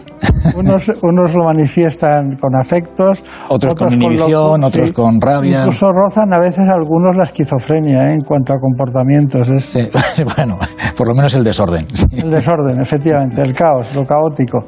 Es muy interesante su especialidad porque ustedes siempre tienen razón. Eh, bueno, intentamos que crean eso, pero no es verdad. No tenemos siempre razón. No, nos no. equivocamos también muchas veces, afortunadamente. Nos equivocamos e intentamos corregir los errores. Al menos eso es lo que hacemos los que queremos hacerlo bien. Bien. No, pero es difícil el diagnóstico y mucho más difícil el tratamiento. Eso es lo que Sí, quería decir. el diagnóstico es el diagnóstico psiquiátrico está en crisis. Siempre decimos que los diagnósticos psiquiátricos no son siempre exactamente diagnósticos de enfermedades, son eh, conceptos o constructos que los psiquiatras hacemos para entendernos entre nosotros y fundamentalmente para con ello tratar de ayudar a los pacientes. Pero los pacientes están ahí siempre, con unos diagnósticos o con otros, con unos nombres o con otros. Los pacientes están ahí y necesitan la misma ayuda ahora que hace 100 años. Bueno, le voy a hacer un regalo. Es un regalo de Julia. Bueno, muchas gracias. Sea muy feliz. Nosotros lo hemos ido leyéndolo. Ya lo veo. Bueno, Ya, ya. muchísimas gracias. Muchas preguntas que tenían a Villalta y no le hemos dejado porque usted era más interesante que las preguntas porque todo él tenía un interés especial. En buenas manos. ¿Conoces la relación entre cuidar de tu hogar y cuidar de ti? En Murprotec sabemos que cuando eliminamos las humedades de forma definitiva de tu hogar estamos cuidando de ti y de tu familia. Una vivienda libre de humedades es sana y segura. Llámanos al 930 1130 o accede en murprotec.es. Cuidando de tu hogar, cuidamos de ti.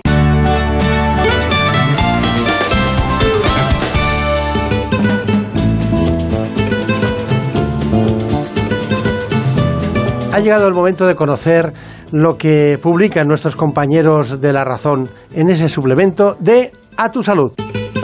Saludos desde La Razón. Esta semana en nuestro reportaje de portada hablamos de un grave problema que ha surgido como consecuencia de la pandemia, ya que los expertos alertan de que la falta de stock obliga a racionar la inmunoglobulina. La razón está en que durante la pandemia bajaron las donaciones de plasma y de sangre a nivel mundial. Ahora los hospitales se ven obligados a reducir las dosis de los medicamentos que se fabrican con ellos a pacientes con déficit de anticuerpos, lo que pone en riesgo su salud, por lo que urge donar.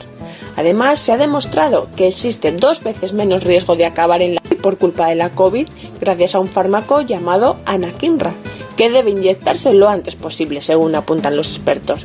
Y en nuestra sección de alimentación contamos que un grupo de investigadores españoles ha confirmado que la dieta mediterránea tiene capacidad prebiótica, hasta el punto de que combinar diferentes productos logra una variedad intestinal muy beneficiosa para el sistema inmune.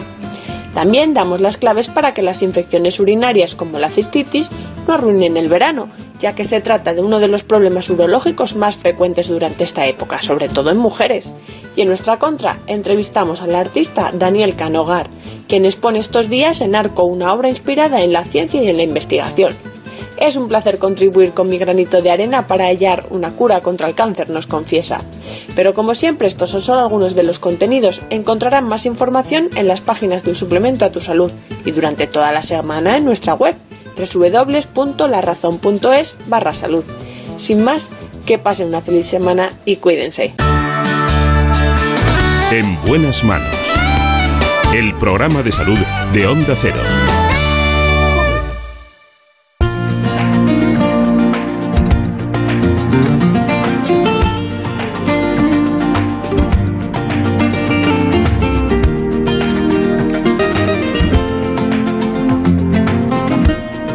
Ver qué divertidos son los de Ponferrada, ¿verdad? Tenemos el mejor realizador de la mañana, el único, Nacho Arias.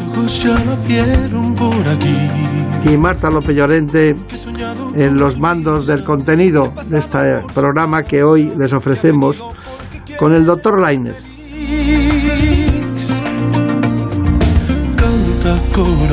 Buena música para relacionar el Alzheimer y envejecimiento.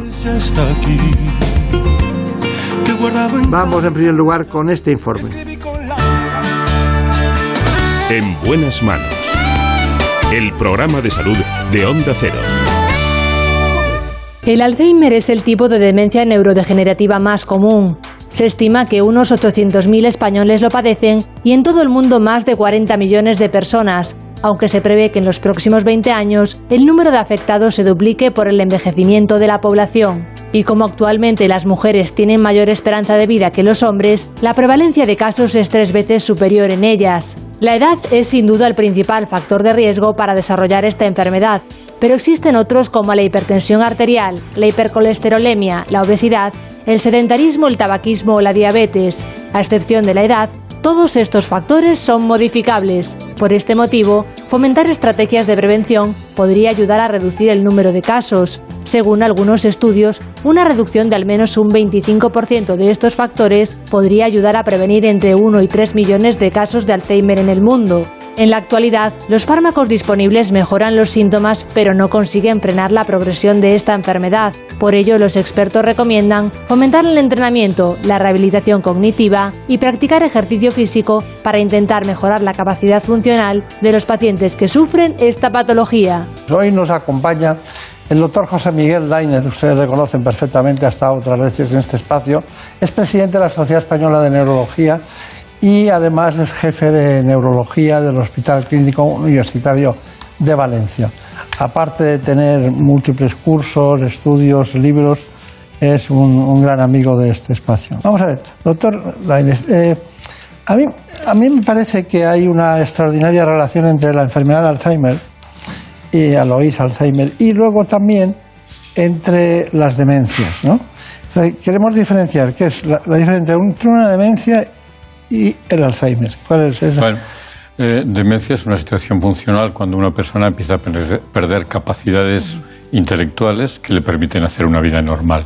Empieza a no ser capaz de eh, vestirse, bueno, las fases iniciales menor, o de llevar una vida normal, planificar su vida, relacionarse normal. Entonces, el Alzheimer es una variedad de las demencias, es una forma de demencia. Es la más frecuente de todas, es más o menos un 70-80% de los casos eh, y es la que aparece más en personas mayores. Pero es una forma de demencia, digamos. Es decir, el concepto de demencia es global, implicaría pues formas en las cuales son vasculares, por ejemplo, por pérdida por infartos cerebrales, eh, otras formas frontotemporales, digamos, otras formas menos frecuentes o más raras. ¿no? Claro, claro, claro. Bueno, ¿y, y qué relación tiene eh, este conjunto de, de situaciones que evolucionan y no son siempre igual? eh, ¿Qué relación tienen con el envejecimiento? Bueno, eh, están claramente relacionadas. El factor de riesgo mayor para tener una enfermedad de Alzheimer y en general una demencia es la edad. ¿Por qué? Por dos razones. Primero, porque eh, con la edad, es decir, aparece el problema que genera el, Alzheimer, es decir, que aparece el acúmulo de una serie de sustancias en el cerebro que produce el problema del deterioro cognitivo y también con la edad aparecen otros factores que contribuyen al Alzheimer y a otro tipo de demencias como son todos los problemas vasculares, los infartos cerebrales, pequeños o grandes, las lesiones de sustancia blanca. Esto está eh, evidentemente ligado al envejecimiento y las personas mayores tienen mucho más potentes todos los factores que condicionan las demencias, es decir, obesidad, diabetes, eh, falta de ejercicio, etcétera. Claro, que es lo que les lleva. Pero ¿cuál ha sido el Alzheimer, Alzheimer que usted haya visto en persona más joven? Bueno, hemos visto alguna mm, eh, persona joven con enfermedad de Alzheimer en personas con Alzheimer familiares. Es decir, yo recuerdo la no, no, es genético, pero sí familiar, ¿no? Ah, sí, la persona más joven que he visto fue una persona con 32 años. Es decir, que tenía una... Pues que era una época donde no teníamos probablemente tanta tecnología para tener la seguridad absoluta, porque entonces no podíamos hacer, por ejemplo, un PD amiloide o no disponíamos todavía de los marcadores en líquido. ¿no? Claro, claro, claro. Pero vamos, las formas familiares en general, eh, que son muy, afortunadamente, muy raras, es, un 1% aproximadamente, eh, suceden por 50 o por debajo de 50 años. Claro. Claro, claro. Luego me hablará de las pruebas que hacen ustedes y el por qué, qué buscan en esas pruebas para decidir si es Alzheimer o no, Bueno, tengo aquí unos datos de la Sociedad Española de Neurología, de la que usted es presidente. Dice, el 99% de los neurólogos españoles considera que el estado cognitivo y funcional de, un, de los pacientes, de sus pacientes con demencia, ha empeorado después del confinamiento. Bueno, el confinamiento ha sido terrible para las personas con Alzheimer. Es decir, ¿por qué? Porque justamente les falta todo aquello que recomendamos que previene o enlentece el Alzheimer o, todas las demencias. Primero, soledad. Segundo, falta de contacto emotivo, es decir, falta de relación cercana con la familia. Tercero, falta de ejercicio físico. Cuarto, falta de conexión, es decir, con el mundo exterior. Es decir, todo esto son factores brutales y en muchas ocasiones incluso eh, a veces, eh, digamos, abuso alimenticio que puede haber contribuido en algún caso cuando la gente recurre a algo cuando se aburre mucho en casa. ¿no? Claro, es lógico. Bueno, Marina Turia, ¿qué, preguntas tenemos? Pues últimamente, doctor Lainez, se han publicado artículos en revistas que están al alcance de cualquier ciudadano que hablan sobre ya es posible detectar el Alzheimer con inteligencia artificial. ¿Qué hay de cierto o esperanzador en ello? Bueno, yo creo que el, Alzheimer ahora mismo es posible detectarlo de muchas maneras y pronto. Yo creo que donde hemos avanzado sensiblemente más ha sido en el diagnóstico. Ojalá tuviéramos los mismos avances en el tratamiento. En el diagnóstico ahora mismo podemos diagnosticarlo precozmente, al menos con 10 años, con algunas técnicas que nos permiten detectar la presencia de esas sustancias que producen el problema, que se llama beta amiloide. Entonces hay un PET que se hace con un marcador para esta sustancia específica que hasta 10 años antes ya nos puede hacer predecir que un paciente lo tiene. Luego también podemos hacer mediante pruebas en líquido cefalorraquídeo, es decir, eh, sacando líquido y analizando también eh, beta amiloide y tau. Y luego hay algunas mm, pruebas de inteligencia artificial que están utilizando, decir, datos de eh, clínicos o mezcla de datos clínicos que permiten un poco hacer un análisis rápido de todas esas, eh, de todos esos datos y predecir con bastante probabilidad que un paciente va a tener un Alzheimer. el síntoma principal me imagino que será la pérdida de memoria, pero eh, básicamente, aunque hay otro tipo de trastornos, pero la pregunta es, ¿cuándo será más, por la mañana o por la noche?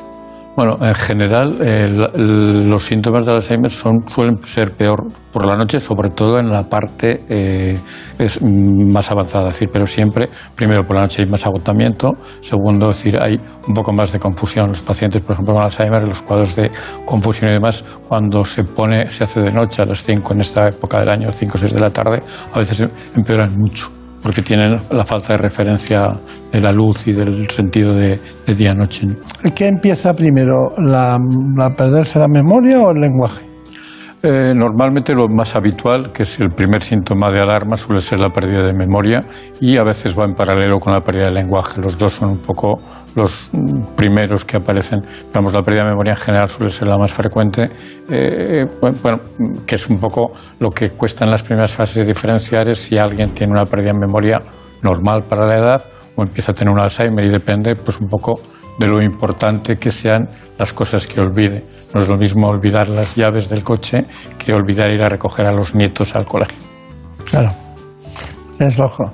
Aunque no sé, no sé si olvidar las llaves del coche es bueno en este tiempo, pero bueno, cuéntame, eh, ¿alguna pregunta más de los espectadores? Sí, doctor. En algunas ocasiones llega el duro momento para la familia de decidir si su ser querido enfermo de Alzheimer debe o no ingresar en un centro para recibir las mejores atenciones. ¿Ustedes los neurólogos toman partida en esta decisión o es una Eh, decisión? nosotros informamos y damos consejos. Es decir, evidentemente debemos informar cuál es mi visión personal.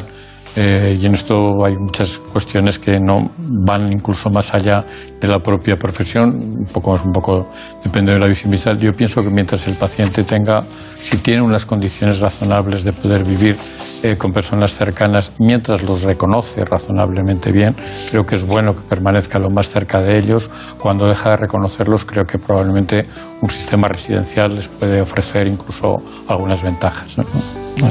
No, y además para, para tratar en muchos casos eh, o para que progrese más lentamente o su evolución sea lenta, eh, pues eh, se utilizan juegos como Sudokus o jugar a, a determinados a las cartas o, o leer periódico o hacer cosas y tal. Claro, la desconexión que se produce de la realidad es brutal. Y sobre todo que te pregunten 20 veces lo mismo, ¿no?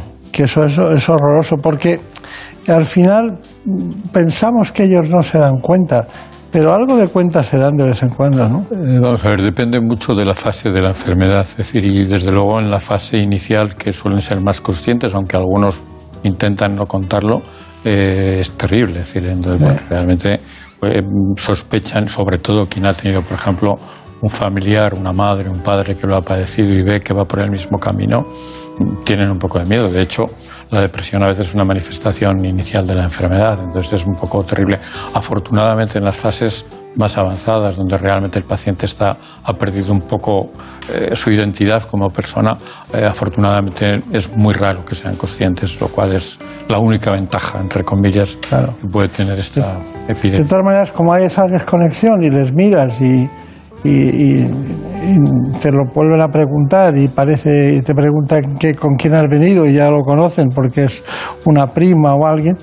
Maneras, en esto deberíamos todos tratarlos como nos gustaría que nos trataran a nosotros, ¿no? Totalmente de acuerdo. Creo que uno tiene que ponerse en la piel del otro. Yo creo que es una cuestión importante cuando hay una enfermedad, siempre ponerse, y en general en la vida, ¿no? Creo que ponerse en el lugar del otro ayuda a entenderlo bastante y a comprender cómo está. ¿no? La en la mirada hay algo, ¿no? En La mirada tiene la sensación de estar perdido. Es un poco, ves al paciente que muchas veces está sentado en la consulta y está realmente con los mirada al frente y bueno, necesitas mucho interactuar mucho con él para llamar la atención y que realmente Claro. tome contacto. ¿no? Eh, de todas maneras, mm, me gustaría saber, porque tengo aquí anotado lo, de, lo del espacio cerebral denominado hipocampo. Eh, es una, eh, primero díganos más o menos eh, cuál es su función y luego eh, si, se ve- si es de las primeras cosas que se alteran. Totalmente. El hipocampo es la estructura clave en la memoria porque es el primer lugar a donde van las memorias. Y es la estructura que primero se atrofia en la enfermedad de Alzheimer. Es decir, la atrofia del hipocampo es crucial y esta atrofia se produce porque es donde primero se deposita esta proteína que es la beta amiloide. Es decir, es la estructura crucial en el inicio de la memoria. La memoria luego es más compleja, pero es la zona, por ejemplo, que en la fase de, de ondas lentas del sueño, que es donde se activan las memorias, es la zona que se activa en esa fase porque probablemente es la que empieza con todo el programa de almacenamiento de las memorias en todo el córtex. Claro.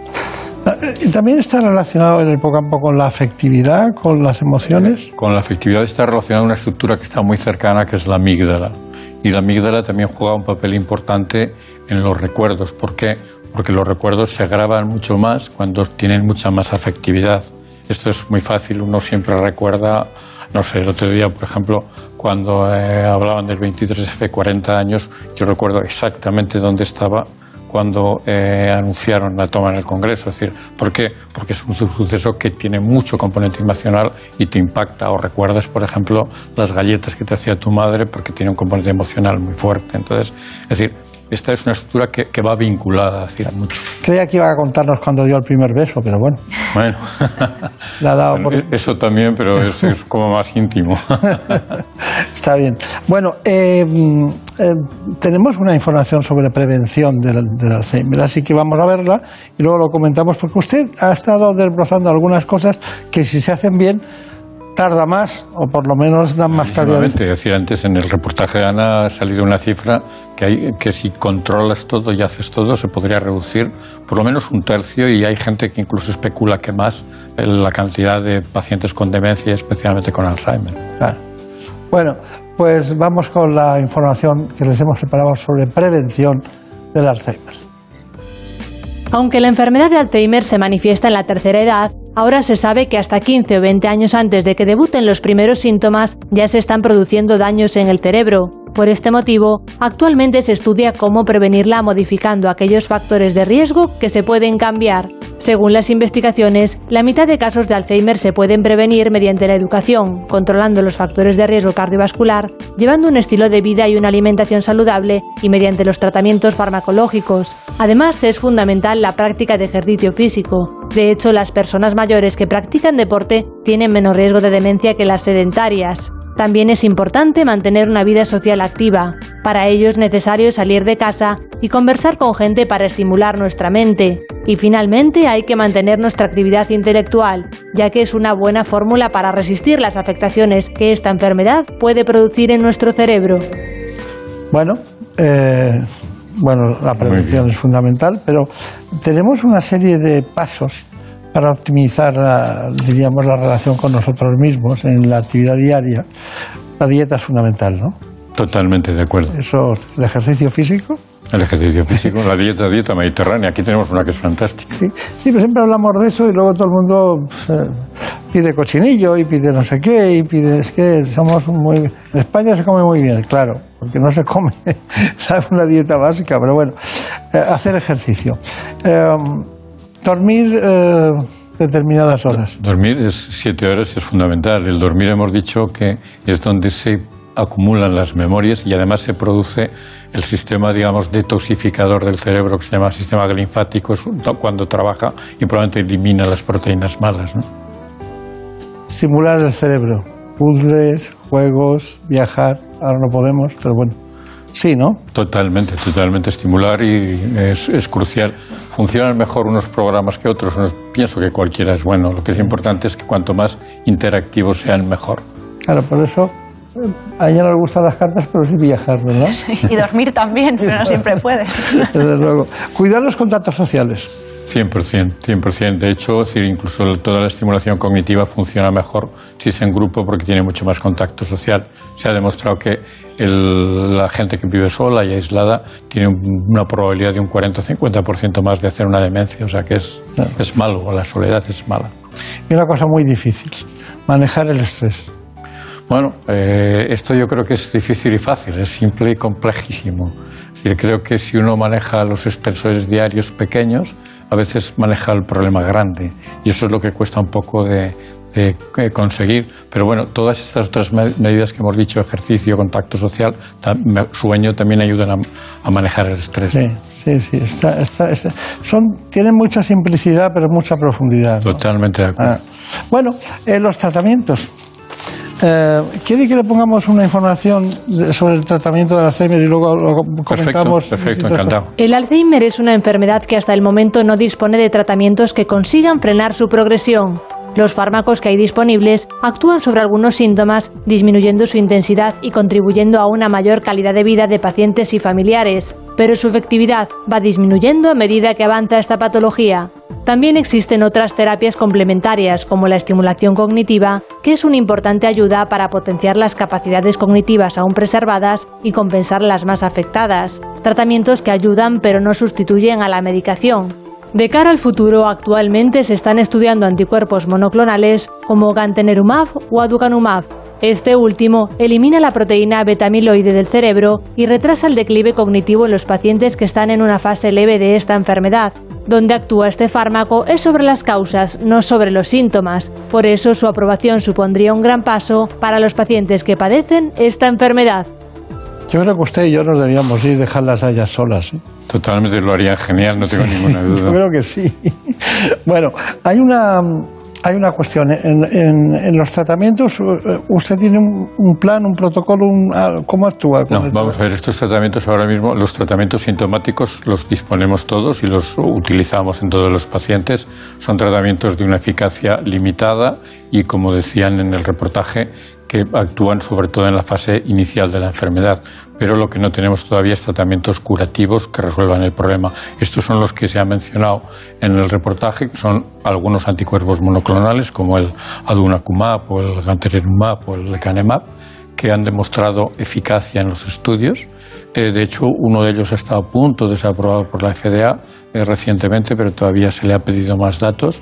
Son fármacos que pueden reducir el contenido de esta sustancia beta-amiloide y yo estoy seguro que tardaremos tres meses, seis meses, un año, pero alguno de estos estará aprobado en los próximos meses o en poco tiempo para el tratamiento sintomático, vamos, preventivo de la enfermedad o curativo o por lo menos un reductor enormemente de la evolución, ¿no? que ese sería un poco el objetivo. ¿Y los investigadores acceden a, a la sustancia beta-amiloide, esa proteína? Sí, vamos a decir, lo que, lo- estos son lo que hace, los que están funcionando mejor son los que funcionan, digamos, eh, im- impidiendo, es decir, antes de que formen las placas, aunque también quitan un poco de las placas, formando, e impidiendo los oligómeros. Incluso hay una sustancia que es el tramposato, que no es un anticuerpo, que es, es por vía oral, además, que podría reducir y ha mostrado algunos datos positivos en, en ensayos clínicos y podría ser otra de las alternativas. O sea, creo, creo que hay, vamos en buen camino, pero todavía... Es bastante inexplicable. Hay dos o tres cosas en. A, a mí lo- lo de, lo de la psoriasis, eh, la dermatitis atópica, el, eh, se- cosas dermatológicas, ¿no? El lupus eh, también, que. Hay cosas que, que nos cuesta. No, es que el problema yo creo que, que aquí vamos tarde. Es decir, el problema es que el Alzheimer empieza mucho antes y probablemente si tú actúas cuando ya hay mucho amiloide depositado o muchas células perdidas, realmente ya no tienes capacidad de recambio. Ese es el... Pasar la vida. También si llegas tarde te dicen que no. Totalmente. Sí, sí. Bueno, eh, pero estamos en, en la etapa COVID, ¿no? Entonces hemos estudiado este asunto y hemos llegado a unas conclusiones que lo vamos a pasar ahora mismo entre Alzheimer y COVID-19. El confinamiento, las restricciones a la movilidad y los cambios de rutina han impactado de forma significativa en toda la población, pero mucho más en personas con enfermedades neurodegenerativas y en sus familias. Y es que, según un estudio de la Sociedad Española de Neurología, casi el 100% de los pacientes con deterioro cognitivo empeoró durante el confinamiento, sobre todo los que padecen demencia por la enfermedad de Alzheimer. A nivel conductual, este empeoramiento se ha visto reflejado en la aparición de síntomas como irritabilidad, ansiedad, trastornos del sueño y agresividad, pero también han aparecido otros como delirios o depresión. Para los expertos que los pacientes hayan visto mermada su enfermedad se debe a múltiples causas, como interrumpir sus paseos, las actividades físicas y de estimulación cognitiva, y también a la falta de contacto familiar y social, una situación que también ha afectado a los cuidadores. Finalmente, el confinamiento ha podido acelerar la aparición de nuevos casos de procesos neurodegenerativos, ya que un 60% de los neurólogos afirma que aumentaron los nuevos diagnósticos desde que empezó el coronavirus.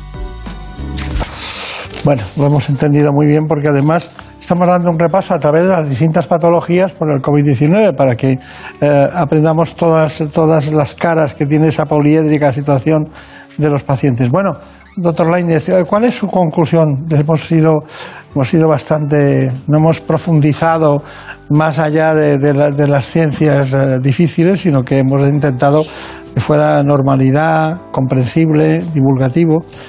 Y ahora me tiene que contar cuál es su conclusión. Bueno, pues yo creo que hemos estado muy a gusto, como siempre, eh, y creo que hay que dar mm, varios mensajes. El primero, que el Alzheimer no es una cuestión irremediable que viene con la edad. Es decir, es importante que la gente sepa que es prevenible, que si actuamos bien podemos reducir muchísimo o al menos retrasarlo. Eh, segundo, que se diagnostica perfectamente hoy en día. Y tercero, que va a tener un tratamiento eh, probablemente mm, eficaz en un plazo relativamente breve, es decir, en las formas leves. Pero sobre todo, lo más importante, que con medidas no demasiado complejas, aunque sí que exigen esfuerzo, estamos de acuerdo, es bastante prevenible y podríamos reducir casi la mitad de los casos. Está bien, Está bien, no ha insistido usted mucho en eso. Bueno, doctor Lainez, ha sido un placer que tenga mucha suerte en la Sociedad Española de Neurología y ya le conocen ustedes muy bien, de las mejores cosas que se puede encontrar uno en Valencia. Muchas gracias. A, a- a ustedes, un placer. Adiós. En buenas manos. El programa de salud de Onda Cero. Dirige y presenta el doctor Bartolomé Beltrán. Por un beso tuyo, contigo me voy. No me Que se me fue del alma, contigo me voy. Yo me voy, yo me voy, yo me voy, yo me voy.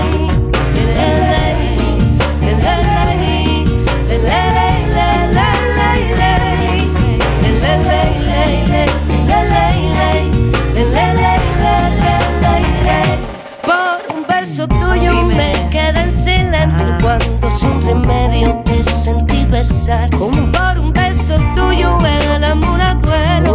perdiendo el miedo se dejó llevar y se enreda el tiempo mojando los sueños y tu boca loca me quiso engañar. Por un beso tuyo ya no tengo dueño, acércate un poco, muéveme a besar. Por un beso tuyo Es lo mejor despedirse de esta manera, aunque sea con mascarilla. Pero bueno, lo cierto es que hoy nos vamos, estamos contentos y además hemos conocido hoy en la realización a Nacho Arias. beso tuyo, contigo me voy, no juegues conmigo Como siempre, en la producción Marta López Llorente. esta noche, contigo me voy, conmigo, conmigo, conmigo, ay, conmigo. Les recuerdo que los contenidos de este espacio están compartidos con ¿Qué me pasa, doctor? El programa de televisión que empieza a las 9 de la mañana. En la sexta. Les dejamos. Volveremos la semana que viene siguiendo hablando de salud. Por un beso tuyo, contigo me voy, no me Son las 6 de la madrugada, las 5 de la madrugada.